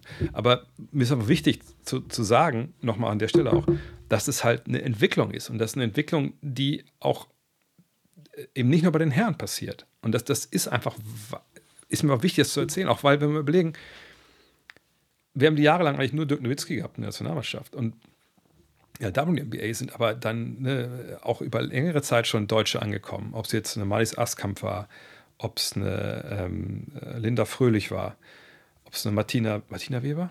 Hieß Martina? Ich glaube ja, äh, war. Ähm, ne, da hatten wir kontinuierlich halt auch, auch, auch, Frauen dann da, die da gespielt haben. Und, und jetzt haben wir einfach eine, eine geile Mannschaft, die Bock macht äh, und, und, die jetzt endlich mal im Rampenlicht stand.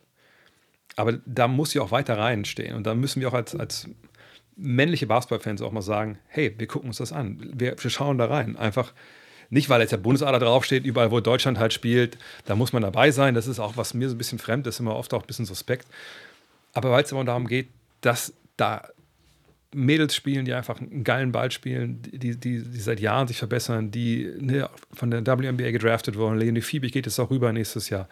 Ähm, das sind einfach gute, gute, gute Basketballerinnen und einfach auch Basketballerinnen, mit denen man einfach sehr, sehr gut über den Sport reden kann. Ich weiß nicht, ob ihr den Podcast mit der Lina Hartmann gehört habt ähm, äh, die auch bei der Sonja Experte ist. Ähm, oder auch die beiden Teile mit Marie Gülich oder mit der Luisa Geiselsöder auch.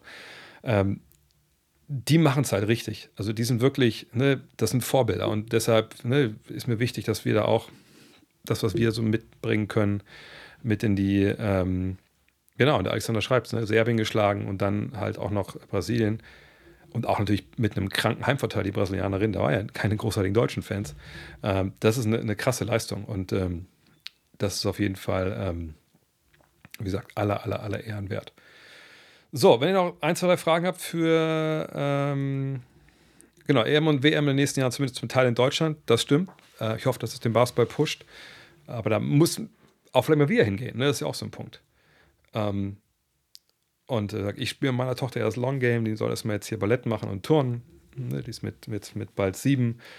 Ist ja auch noch ein bisschen zu früh. Ne? Wenn Papa jetzt im Sommer wieder werfen geht im Garten mehr, dann kommt sie auch mal dazu, hat auch einen kleinen Korb dabei, einen kleinen Ball, ist alles super. Ähm, ne, aber das ist einfach, äh, wie gesagt, was die Mädels da machen, ist einfach, einfach wahnsinnig, wahnsinnig wichtig. So, kommt nichts mehr rein an Fragen? Oder habe ich, ich habe was, noch was geschrieben, habt hier mit Sean Camp. Sean Camp, dein Liebling. Ich weiß nicht, ob das eine Frage ist natürlich ein, ein geiler Spieler gewesen ähm, mit seinen Danks, auch harte Danks. Das vergisst man ja heute immer oft so. Ne? Das, was Leute so einfach nur danken und sich an im Kopf festhalten, ist für mich immer schon so ein bisschen suspekt. Ne? Greift das Ding, nagel da richtig einen durch. Das hat der Kollege noch gemacht früher. Leider die, der Lockout ihm damals nicht gut getan. Ähm, da musste er sich dann nach ein paar, äh, ja, ein paar Hosennummern größer kaufen und dann war diese Karriere ja eigentlich schon vorbei, leider. Äh, der Podcast mit Alina Hartmann lohnt sich bestimmt noch nach der Quali, weil wir uns gesprochen haben, in welchen schwierigen ähm, ähm, Bedingungen auch dieses Turnier halt stattfand, so ohne Vorbereitung etc. Das fand ich schon immer noch sehr, sehr spannend. Fahre ich nach Paris oder Nancy? Ist in Nancy das Frauenturnier? Ich dachte, die spielen in Lille. Ähm, nee, ich werde nicht fahren. Also ist leider ein bisschen blöde gelaufen. Man muss ja die Akkreditierung für, für Olympia viel, viel früher abgeben als bei so WM oder EM oder so. Ähm, und da eigentlich geplant war, dass wir im Sommerurlaub sind, quasi bis Olympia startet und dann auf dem Rückweg wären wir ja normalerweise immer nach Paris gefahren und dann haben wir gesagt, na jetzt, dann, wenn Olympia ist, machen wir immer, also mit der Familie, müssen wir gar nicht hinfahren aus der Bretagne. Da meine Frau aber jetzt äh, bei sich im Krankenhaus keinen Urlaub kriegt im Sommer, dann war da so ein paar Sachen schief laufen, ähm, habe ich ihn nicht akkreditiert und ähm, ja, jetzt, ja, und außerdem meine Frau muss arbeiten. Äh, Papa ist jetzt ja dieses Jahr auch schon ein bisschen länger öfter weg. Also ich war jetzt ja schon in Paris mal eine Woche für 2K bei den NBA-Spielern, jetzt in New York, dann bin ich in LA zwei Wochen und dann bin ich in Miami, alles ohne die Mädels. Da kann Papa nicht noch mal, eine Woche, noch zwei Wochen irgendwie äh, nach Olympia, so leid mir das tut. Aber ich werde das wahrscheinlich dann von hier begleiten. Ähm, das ist dann ein schwacher Trost, aber immerhin. Wenn du einen Wunsch für ein Spiel bei einem Comeback frei das welches Spiel wäre es? Ähm, Gut, ich weiß nicht, welche Spiele dann in, an dem Tag sind. Ich hatte mich da. Aber ich guck mal kurz. Wenn ich sie vielleicht im, Ka äh, im ähm, Kalender sehe, äh, dann habe ich eventuell, weiß ich es dann. Ähm, weil es ja so, man kann sich ja da natürlich einschreiben. Ja, wir haben so einen äh, Plan, wo dann steht, die Spiele werden übertragen an den und den Tagen. Äh, und dann fragen sie, und ja, was möchtest du denn gerne kommentieren an dem Tag und was, was sind deine Verfügbarkeiten? Und äh, warte mal, also wenn es am 17. ist, ach ja, genau, äh, wenn ich mich richtig erinnere, ist es der 17. März, nicht der 16., das habe ich äh, misspoke. Und dann habe ich mich für Phoenix Milwaukee auf jeden Fall gemeldet. Also wenn es das dann wird, oder Denver, Dallas. Habe ich mich für beides gemeldet? Ich weiß nicht. Was eins von beiden wird, da bin ich eigentlich bin ich sehr zufrieden. Da, da habe ich dann, äh, hab ich dann kein, kein Problem mit. Hauptsache nicht die Pistons oder die, die, die, die Wizards. das wäre vielleicht ganz, wär mir ganz lieb. Ähm, äh, wolltest du nicht in den USA wegen dem All-Star-Game? Nee, das mache ich schon seit ein paar Jahren jetzt nicht mehr. Das ist mir zu viel, soll ich das sagen? Also früher, du kommst da hin, du wusstest, freitags ist äh, Medienstunde, das war die einzige Zeit, um mit Leute ranzukommen. Dann konnte man sich da hinstellen an die verschiedenen Tische ne, und gucken, dass man ein paar Fragen stellen kann. Das haben sie vor ein paar Jahren schon so entschärft mit irgendwelchen Mix-Zones und so und kam es nicht mehr so richtig ran. Dann muss man sagen, ist das auch alles ein ziemlich ein Zirkus geworden. Auch, ich sag mal so, wie es ist, diese Influencer-Epidemie die nervt bei solchen Sachen dann auch ab. Und dann ist es auch natürlich auch teuer. Früher das immer Five bezahlt, das war natürlich gut. Dann hatten wir da unsere ein, zwei äh, Interviewausgaben machen. Äh, eine Interviewausgabe eigentlich. Andere Magazine sind da hingefahren, haben Interviews, haben diese ganzen, äh, die ganzen, äh, sagen wir, Interviews aufgenommen und haben dann aber das ganze Jahr Interviews gebracht. Auch wenn die dann schon, wenn dann nie aktuelle Themen dabei waren. Naja. Ähm, äh, jedenfalls, äh, ja, nee, brauche ich nicht mehr. Indianapolis ist, war ich auch damals mal zwei Wochen bei der WM. Fand ich eigentlich ganz cool so. Aber nee, das wie gesagt, außerdem bin ich schon genug unterwegs, ehrlich gesagt. Das reicht irgendwann auch. Dann würde ich lieber gerne nochmal Conference Finals oder Finals machen, aber wie gesagt, Finals, hoffe ich mal, dass die kommentieren da vielleicht bei der Zone wieder. Das wäre auch ganz schön. Und da muss man auch mal sehen. Ich meine, bei solchen Geschichten ist ja auch klar, wenn ich vor Ort bin, ist es nicht nur so, dass ich dann das Geld ausgebe, um dahin zu fliegen und das dann irgendwie anzugucken. Und gleichzeitig, was, was bringe ich zurück? Also früher für Five, da konnte man auch sagen, man, man bringt die Sachen zurück und dann laufen die in der Five. Ähm, heute gibt es ja nichts mehr, wo diese, es sind doch keine Interviews im Sinne von setzen hin und reden mit dem zehn Minuten, sondern das laut rechts, links, wenn man dann die Tapes abhört, versteht man das kaum. Also ist ja auch nichts für einen Podcast oder hier. Klar könnte ich for the gram da einiges machen, aber das ist nicht mein Business, das machen andere besser. Ähm, und ich habe ja früher auch dann viel ähm, All-Star Weekend kommentiert. Ähm, also habe ich mir auch dann Geld entgehen lassen, um da hinzufahren. Finals ja genau das Gleiche. Ähm, wie gesagt, das ist dann einfach, macht dann einfach auf mehreren Ebenen einfach keinen Sinn. Achso, kam die 65-Spiele-Regel auf Betreiben der Wettsponsoren wie DraftKings zustande? Nein, die kam zustande, weil die NBA gesagt hat, wir wollen nicht mehr, dass unsere Stars rausgehalten werden aus äh, so vielen Spielen, dass die Fans verarscht werden dadurch mit, mit Load Management. Wir haben einen TV-Vertrag, der neu verhandelt wird. Wir wollen, dass unsere besten Spieler spielen. Vor allem auch, wenn die Spiele im nationalen Fernsehen übertragen werden, wo die, ups, die ähm, Fernsehstationen eine Menge Geld für bezahlen. Deswegen hat man das gemacht. Doc Rivers und Doug Bucks meint, es geht gut. Ich habe da meine Zweifel.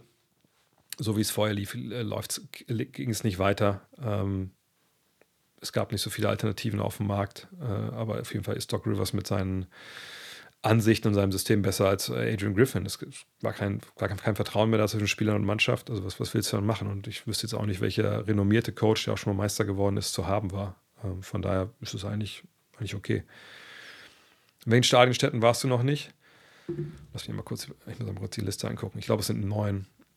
Ähm, also ich war noch nicht in Milwaukee.